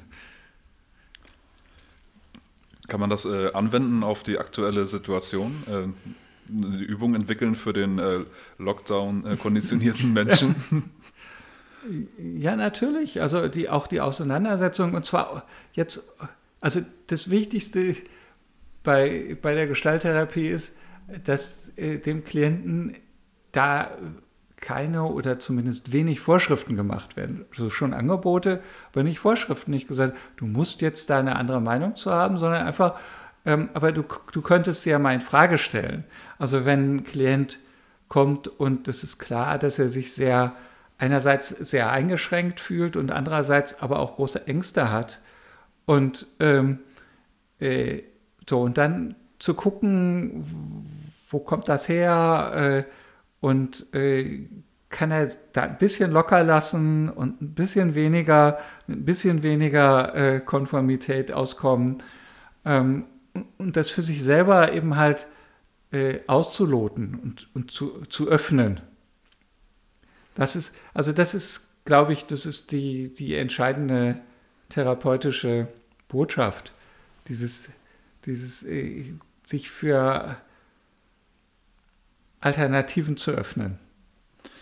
Und zwar erstmal nur, ähm, das kann im, im ganz geschützten therapeutischen Raum sein. Also da muss man noch gar nichts groß machen und nicht demonstrieren oder nicht sich in Gefahr begeben, sondern einfach nur die Möglichkeit zu lassen, darüber nachzudenken. Und dann ist halt die Hoffnung, dass sich daraus was Positives auch ergibt. Hm, sich erstmal vorzustellen, äh, wieder äh, mehr Freiheiten äh, auszuleben. Ja, ja, ja, ja genau.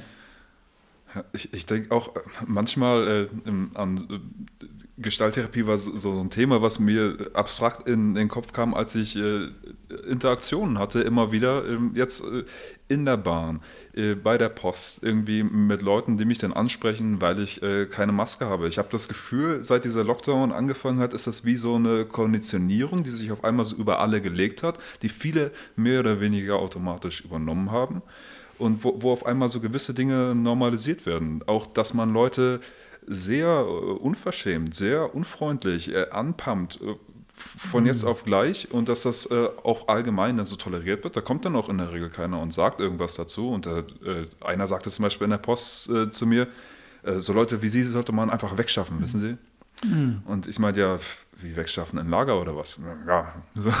Und dann sagt auch keiner was. Und ich, für, für, mich war es dann eine Übung, okay, wie, wie kann man diese, das jetzt aufbrechen, die, diese mhm. Konditionierung, die über alle gekommen ist, so an diesen ganzen kleinen Punkten erstmal, hey, vielleicht, wie geht es Ihnen?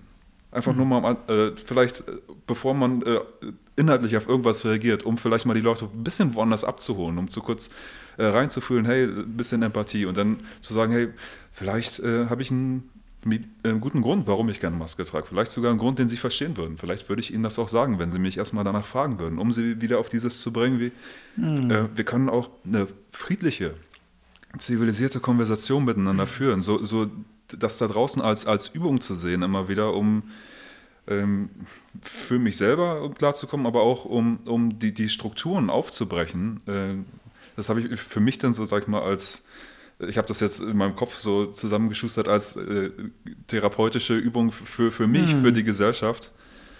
Und, und äh, da sehe ich momentan noch so viel Bedarf auch in der Gesellschaft. Ich meine, ich bin jetzt viel in dieser ganzen Protestbewegung unterwegs gewesen und viele träumen davon, dass die Regierung zurücktritt oder irgend sowas. Und natürlich hoffe ich auch auf ein wunderschön wär's und so. Ja, und das, wer kommt dann? Ja, ja auf jeden Fall äh, würde ich hoffen, also, oder Sie sagen mal, die hoffen, dass das zumindest äh, aufhört mit den Einschränkungen der Freiheit, die jetzt hm. da sind. Und ich hm. sehe das jetzt noch nicht so radikal in der Form und ich sehe noch eher so einen größeren Bedarf, wie auch, dass viele, die in dieser ganzen Protestbewegung sind, noch gar nicht äh, wirklich äh, dazu in der Lage sind, äh, auf solche ähm, äh, Leute, die ihnen dann äh, begegnen im Alltag, wirklich zu reagieren. Wie gehe ich mit Freunden und Familie um, wenn jetzt so Konflikte kommen? Und dass eigentlich da noch viel mehr geübt werden muss, diese kleinen Dinge. Aber die werden dann häufig als zu klein angesehen. Da denken sie, nein, wir brauchen größere Sachen, wir brauchen den großen Wurf. Und dann werden diese kleinen, diese Soft Skills äh, übersehen, wo, die aber, so wie ich das sehe, eigentlich essentiell sind, um äh, äh, uns weiterzuentwickeln. Auf jeden Fall. Äh, und in welcher Form man das macht.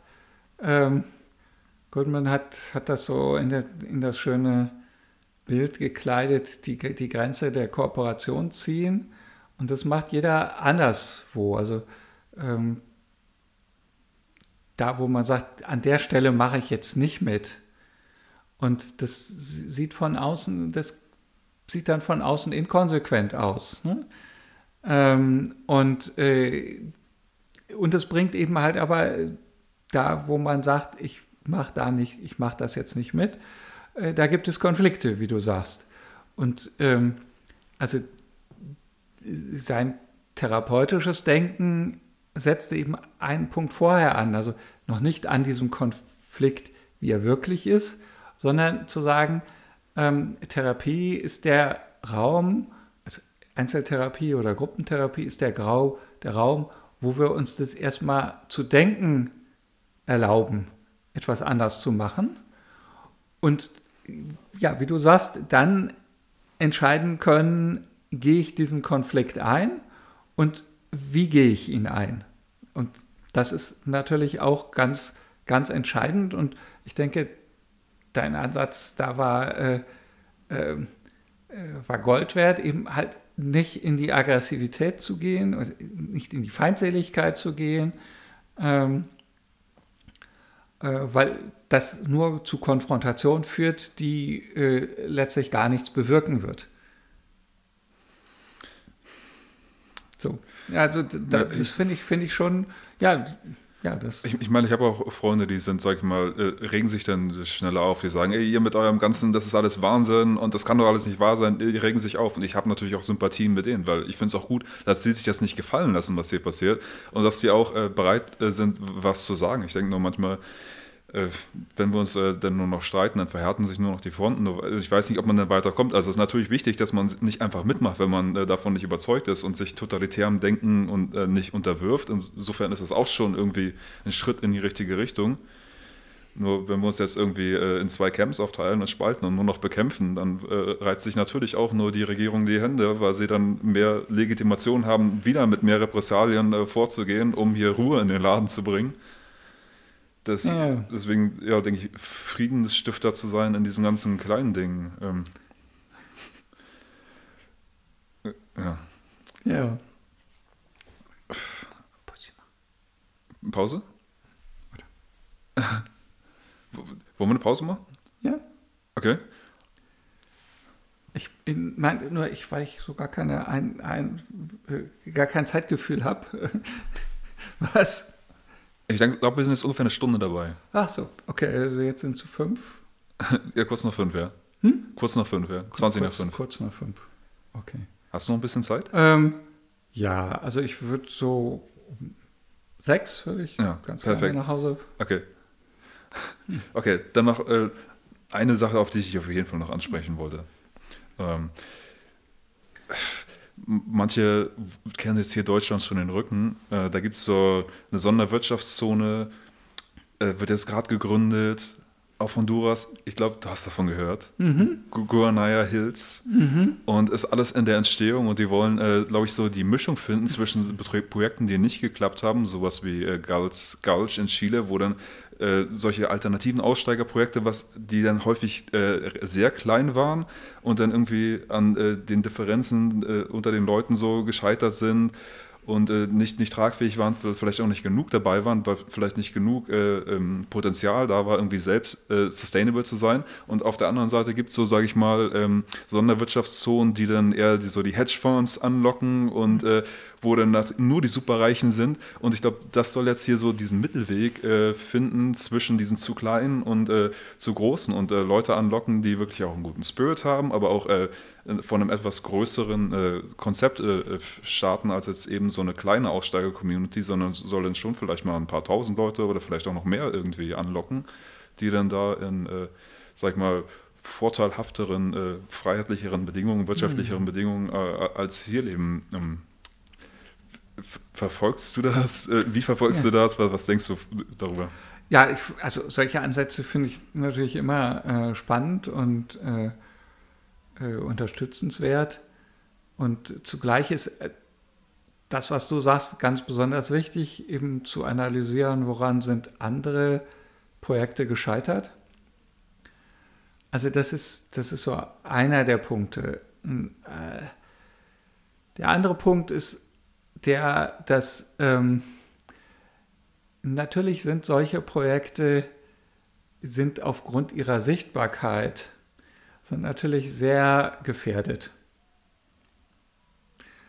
Das muss man immer dabei bedenken.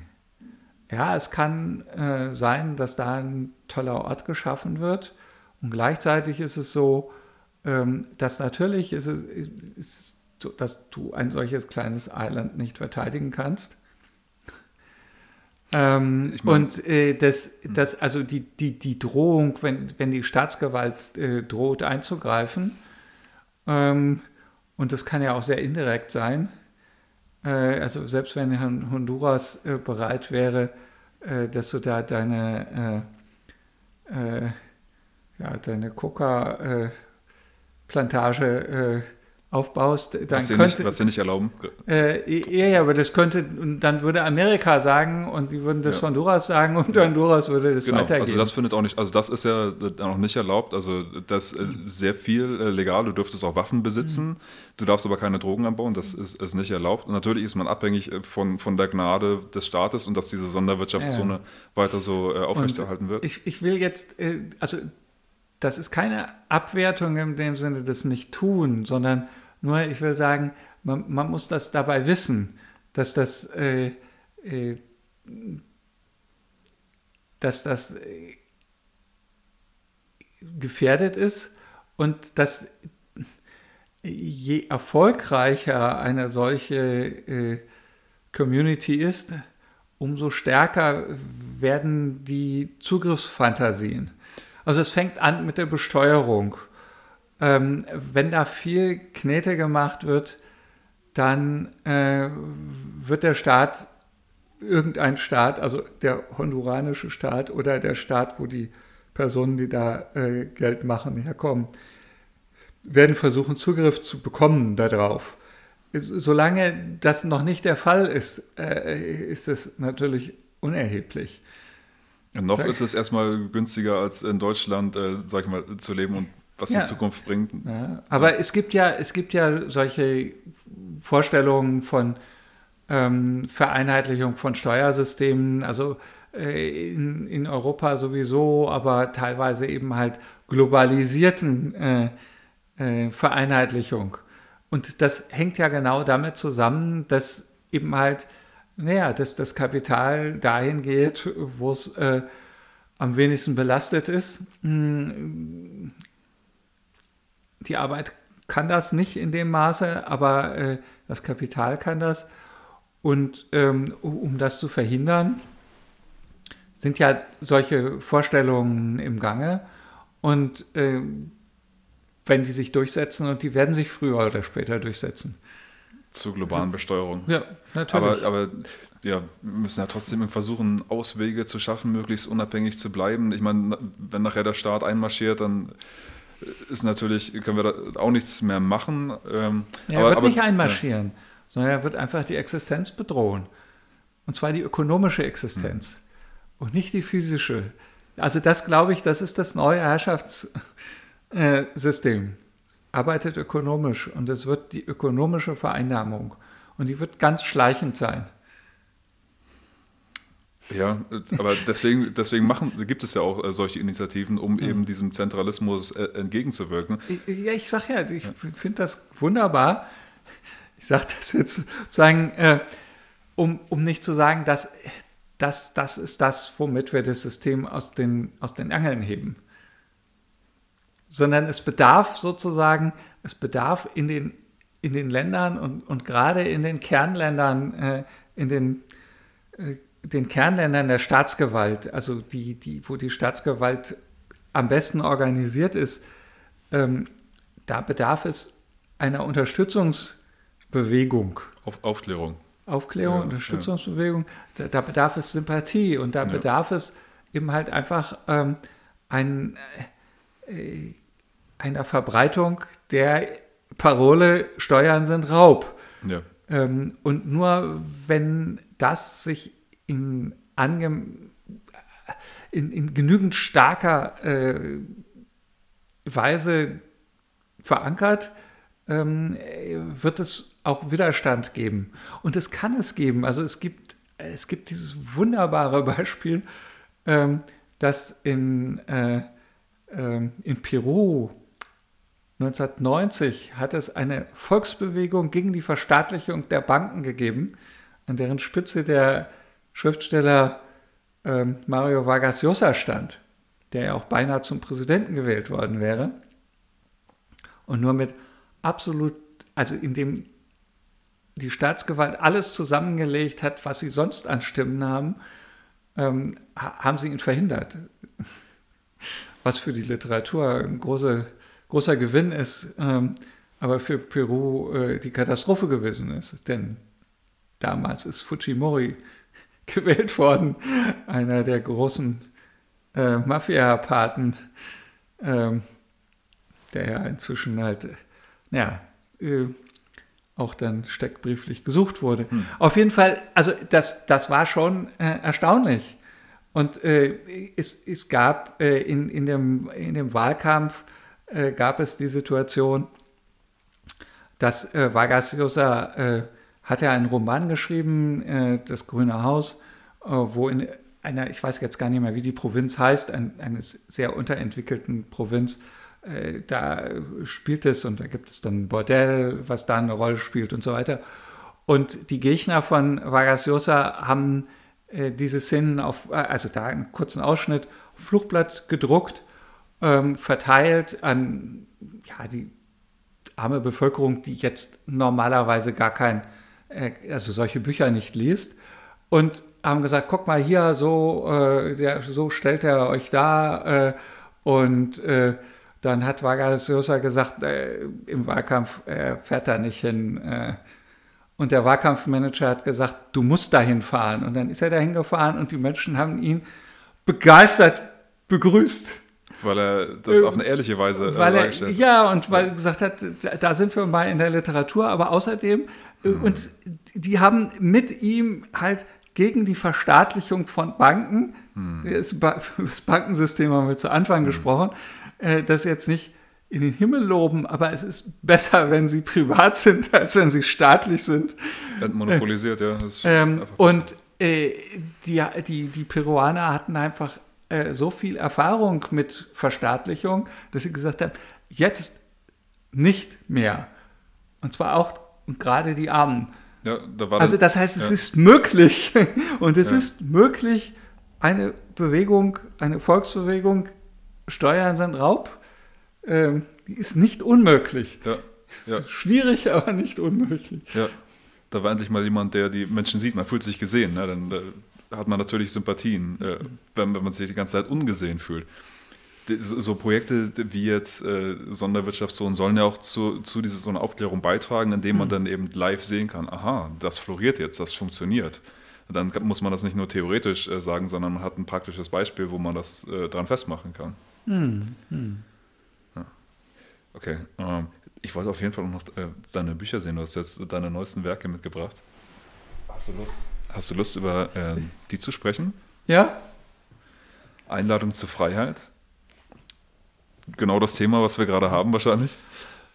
Ja, ein, Einladung zur Freiheit ist ähm, wie so eine Art ähm, Quintessenz meiner, meiner Überlegungen ähm, zur, ja, zur, zur Verteidigung, ähm, zur Einladung zur Freiheit, ähm, zur, zur libertären Theorie und, und Praxis. Ähm, da ist äh, das ganze Spektrum von der Staatstheorie ähm, über äh, die äh, Anarchie als Rechtspraxis, also wie sieht das Recht in nichtstaatlichen Gesellschaften aus, bis hin dazu eben zu einer Darstellung der libertären Bewegung, ähm, den Quellen und Ursprüngen, Anarchismus, Liberalismus, Konservativismus und dann eben halt äh, ja, mit Mitte der 60er Jahre äh, Begründung durch Maury Rothbard.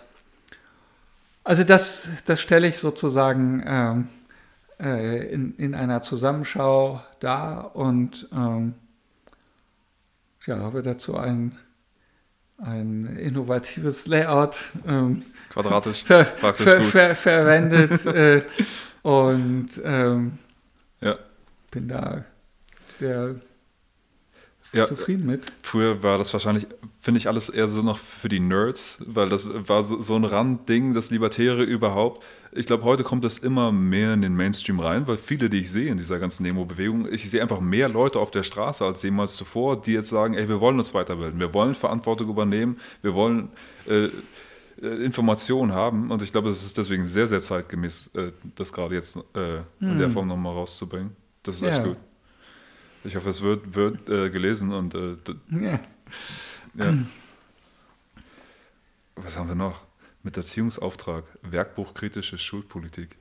Ja, das ist auch, auch so eine Zusammenschau. Ähm, ich habe mich ja hm, mit Schulkritik beschäftigt, äh, seitdem ich Jugendlicher bin, ähm, Anfang der, der 70er Jahre und äh, habe äh, ja da viel gemacht, geforscht. Ähm, und das ist eben halt eine Zusammenführung all dessen, was ich da äh, ähm, entdeckt habe, die Problematik der Staatsschule.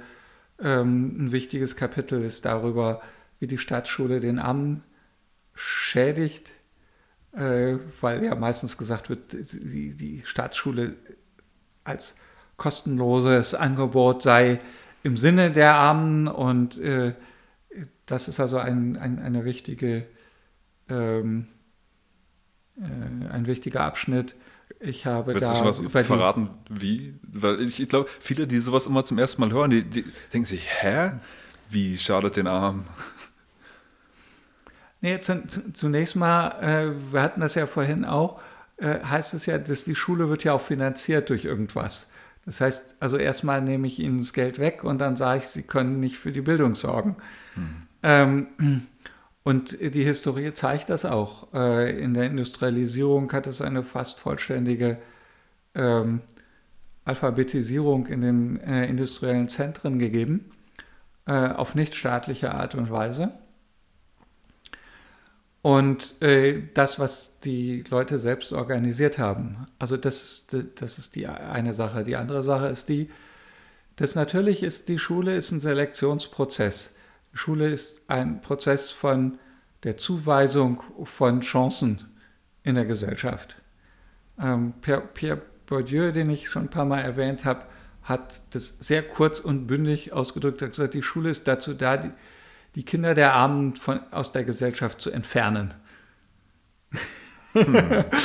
ähm, so, äh, Ja, wie, wie funktioniert das? Äh, wenn das, die schulische äh, Art des Lernens äh, nicht angemessen ist für jemanden, dann lernt er in der Schule, dass er ein Versager ist.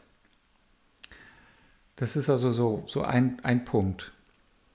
Und natürlich ist es so, dass in der Schule diejenigen Erfolg haben, die dem in, in der Schule bevorzugten Typus, und das ist äh, das obere, äh, also die, die obere Bildungsmittelschicht. Ähm, per Bourdieu nennt das kulturelles Kapital, also die viel kulturelles Kapital haben. Die werden was in der Schule. Und die kriegen die Chancen. Schließlich ist es so, dass die Schule auch so organisiert ist, dass nur genau so viele produziert werden sollen, wie man angeblich braucht. Also äh, man sagt, man braucht so und so viele Ärzte und mehr sollen auch nicht produziert werden. Ja, wenn mehr produziert werden würden, dann würden die Preise sinken. Das will man nicht, weil, ja, weil man ähm, das Einkommen der Ärzte hochhalten will. Und die können sich zu Recht beklagen, weil der Staat ihnen dann auch wieder ins Handwerk fuscht. Aber zunächst mal, wenn man mit Ärzten dann darüber diskutiert, der legendäre äh, Roland Bader hat das mal versucht, äh, den Ärzten, als sie die Nase voll hatten, äh, denen zu sagen, ja, das staatliche System ist das, was das Problem darstellt. Und dann haben ja, aber natürlich brauchen wir die Zulassung. Sonst könnte ja jeder kommen. Es könnte ja auch ohne Staatszertifikate geben. Das ist ja gar nicht das Thema. Ich meine, ja. die Norm ist auch nicht staatlich, ähm, gibt es auch. Ja. Also auf jeden Fall ist die, die Schule ist dazu da, eine bestimmte, also in der richtigen Menge ähm, die gesellschaftlichen Chancen zu verteilen und mal macht sie das besser, mal macht sie das schlechter. Auf jeden Fall ist es so, ähm, dass diejenigen, die das Nachsehen haben, sind wie immer und überall diejenigen, die neu in den Markt eintreten wollen. Das heißt also, diejenigen, die noch nicht aus einer Bildungs, mit einem Bildungshintergrund kommen. Das sind immer die Verlierer.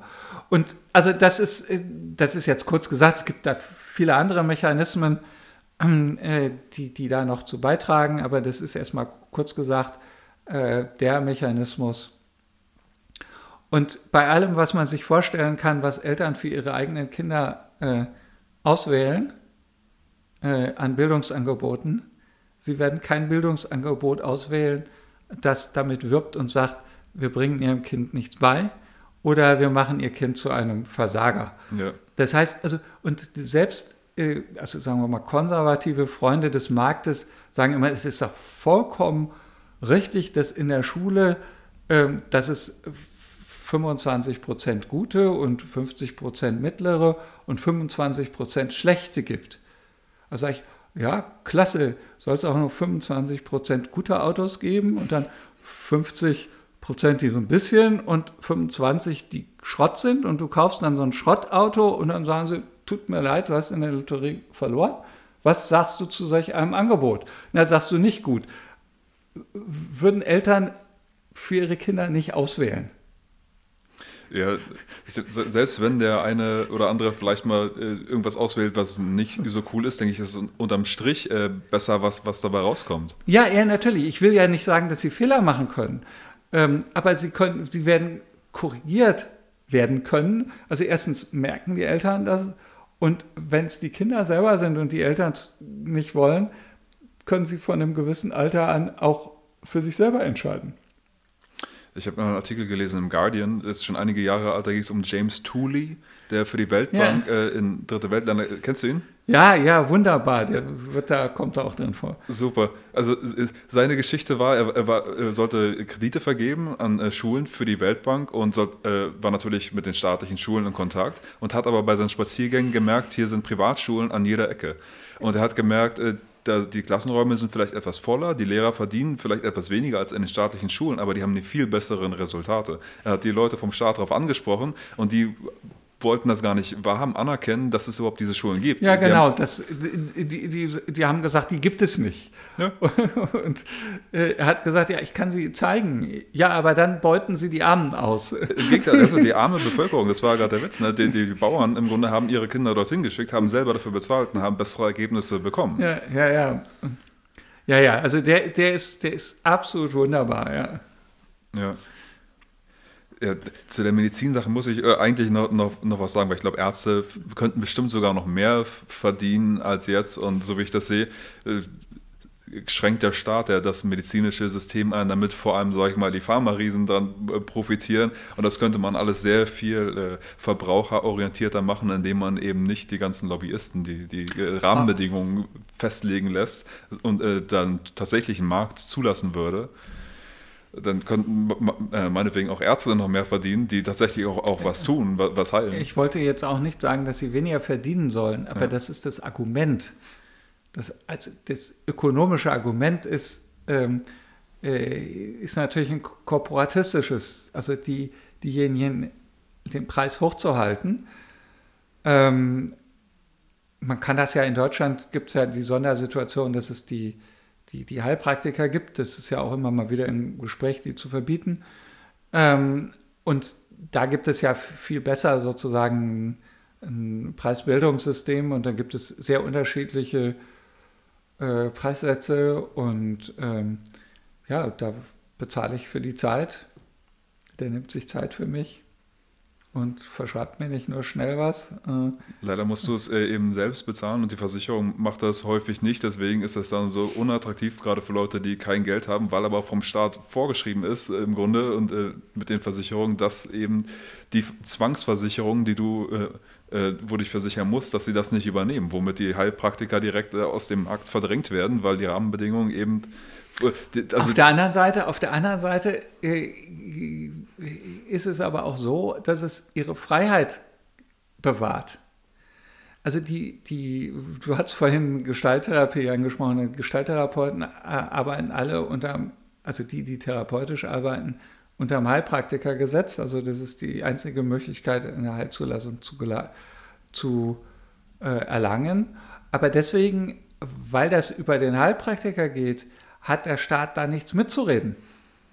Wenn das jetzt, wenn Gestalttherapie staatlich anerkannt würde und eine Kassenleistung, dann könnten sie definieren, was sie äh, unter Gestalttherapie verstehen. Und das gleiche gilt natürlich auch für alle Heilpraktiker. Ähm, die haben eine relativ große Behandlungsfreiheit und die haben sie deswegen, weil sie nicht Teil des staatlichen Systems sind. Also insofern, das ist, das ist zweischneidig. Äh, so, sobald da mit Zulassungen und so gearbeitet wird, ähm, äh, also du musst zwar die Heilpraktikerprüfung machen, aber dann hat der Staat keinen Zugriff mehr auf, darauf, was der Heilpraktiker macht. verstehe, ja. Und ähm, das ist natürlich bei Ärzten anders. Ja, ich meine, im Optimalfall hat der Staat dann nirgendwo Zugriff drauf. Wir können uns äh, Versicherungen auswählen, äh, die dann frei anbieten können, welche Das ist auf jeden was sie Fall klar. unterstützen und wir können uns das frei auswählen. Das auf jeden Fall. Und ja. äh, dann, äh, also ich denke, momentan ist es das, das System an sich, die da am meisten absahen, nicht die individuellen Ärzte, obwohl die Impfärzte jetzt gerade auch äh, sehr gut Es ist sehr unterschiedlich, was die Ärzte, auch innerhalb der Ärzteverbände ist es so, dass äh, die einzelnen Berufsgruppen innerhalb der Ärzte sehr unterschiedliche Macht im Ärzteverband haben. Und die Allgemeinmediziner äh, bilden da den die Unter die, Schlusslichter. die, genau die Schlusslichter, sowohl was das Einkommen betrifft, als auch was den Einfluss betrifft. Ja, ja, die immer mehr zu äh, den in- industrialisierten, ich habe letztens mit einem Arzt gesprochen, im Grunde wird das alles, das ganze System industrialisiert und sie sind nur noch die Roboter, die das, was ihnen vorgegeben wird, äh, in Ja. der Behandlung dann Ja, durchsetzen natürlich. müssen. Natürlich. Ja. Und du hast äh, eine Biografie geschrieben, Stefan Blankerts Rotbart-Denken. Nein, Nein, das das ist keine, das ist keine das nicht Biografie. Alternative Biografie. Ist das? Nein, nein, nein, Nein, nein, das- das, das- ist das ist Verwirrung. Das, das war, nein, nein, das ist, das, das ist noch gar nicht da. Die alternative Biografie. Nein, äh, das ist ein, das ist ein Essay, Rosbart Denken, in dem ich ähm, der Frage nachgehe, wir, also wir sehen, in der äh, österreichischen Schule der Ökonomie gehen wir viel davon aus, äh, von der Intervention. Also es gibt ein gesellschaftliches, ein ökonomisches Geschehen und der Staat interveniert. Das klingt so, als wenn er ähm, äh, partiell eingreift. Nun haben wir aber äh, eine Intervention seit, also je nach Bereich, also seit 50, seit 100, 150, 200 Jahren, in manchen Bereichen eben halt äh, auch noch länger, wo der Staat eben einfach schon ganz, nicht nur ganz viel eingreift, sondern was der Staat selber komplett plant und übernimmt. Die ganze Infrastruktur ist staatlich. Das ist keine Intervention, sondern sie ist staatlich. In dieser, in, in, in dieser ähm, äh, Infrastruktur leben wir. Das heißt, der Einfluss des Staates ist nicht, dass er uns vorschreibt, ähm, trag jetzt die Maske oder trag sie nicht, sondern wir haben jetzt zum Beispiel anhand des Gesundheitssystems noch viel weitergehend. Ähm, er, er schreibt viel weitergehende Dinge vor und das schon teilweise sehr lange, dass das gar nicht als Intervention empfunden wird, sondern als in gewisser Weise als eine Normalsituation. Und die Probleme, die damit geschaffen werden, die sollen dann, soll dann wieder der Staat lösen. Also wir haben Umweltprobleme, wir haben diese Umweltprobleme, weil der Staat erstmal 150, 200 Jahre äh, die grenzenlose Nutzung von Umweltressourcen nicht nur erlaubt hat, sondern gefördert hat. Ähm, ob das Autos oder Straßenbahn, äh, Eisenbahn oder Autos oder äh, Flugzeuge gewesen sind, das ist massiv gefördert worden. Dafür sind Menschen, die da nicht mitmachen wollten, enteignet worden. Ähm, es ist erlaubt worden, da äh, Leute zu beschallen. Ist da jemand gefragt worden? Nein. Das heißt also, diese Entwicklung, ähm, die ist nicht natürlich, die ist schon gar nicht kapitalistisch, sondern sie ist staatliche Infrastruktur. Und dann soll der Staat, der gleiche Staat, der diesen Scheiß gemacht hat seit 200 Jahren, der soll das jetzt richten und das soll er dann richtig gut machen. Und also dieser, dieser These gehe ich nach. Wie wird wie tief greift sie ein? Es geht nicht darum, also wenn wir über Alternativen sprechen, geht es nicht um Klein-Klein, sondern ähm, das wäre schon eine radikale Änderung. Wenn man da die Eigentumsrechte stärken würde und eine, eine natürlichere oder organischere Form von Entwicklung hätte, anstatt rin in die Kartoffeln, raus auf die Kartoffeln. Ja, Atomkraftwerke ja, wir bauen die, der Staat baut sie. Es gibt kein einziges Atomkraftwerk auf der Welt, was ohne staatliche Hilfe gebaut worden wäre. Dann machen wir sie wieder zu und dann kommt die Klimakrise und dann äh, überlegen wir es uns wieder. Äh, ja, also die, die, diese Form von äh, Großprojektkatastrophen, ja. die würde der Markt niemals hergeben. Ja. Würde er niemals schaffen. Ja, hervorragend. Dafür ist dieses kleine Büchlein da und da habe ich die, also diese Theorie entwickelt und die Umgehungstendenz, wie die Leute versuchen halt dann ihre Wege zu finden. Äh, ja. Super. Auch wieder sehr zeitgemäß. Ich finde dein Output immer wieder beachtlich. Mit der die Frequenz, also es ist schon ein bisschen unmenschlich. Ja. Stefan, sehr cool, dass du hier warst. Sehr cool, dass du da bist und dass, dass ja, du tust, danke. was du tust. Wie geht's, wie geht's jetzt bei dir weiter? Ähm, ja, also gerade bin ich äh, eher so ein bisschen in die Richtung, äh, mich wieder literarisch zu äh, betätigen, ich habe jetzt, wie du gesagt hast, viele, viele Sachtexte, oft auch so an, an der Grenze ähm, zur Literatur, aber eben halt eher da in der Theorie und da brauche ich mal eine Pause und habe wieder Lust ähm, an der Literatur und am Fabulieren. Nice. Okay, danke dir, dass du hier bist. Okay, ich hoffe, bis bald wieder, ja? Ja, gerne. Ciao, Leute. Bis zum nächsten Mal.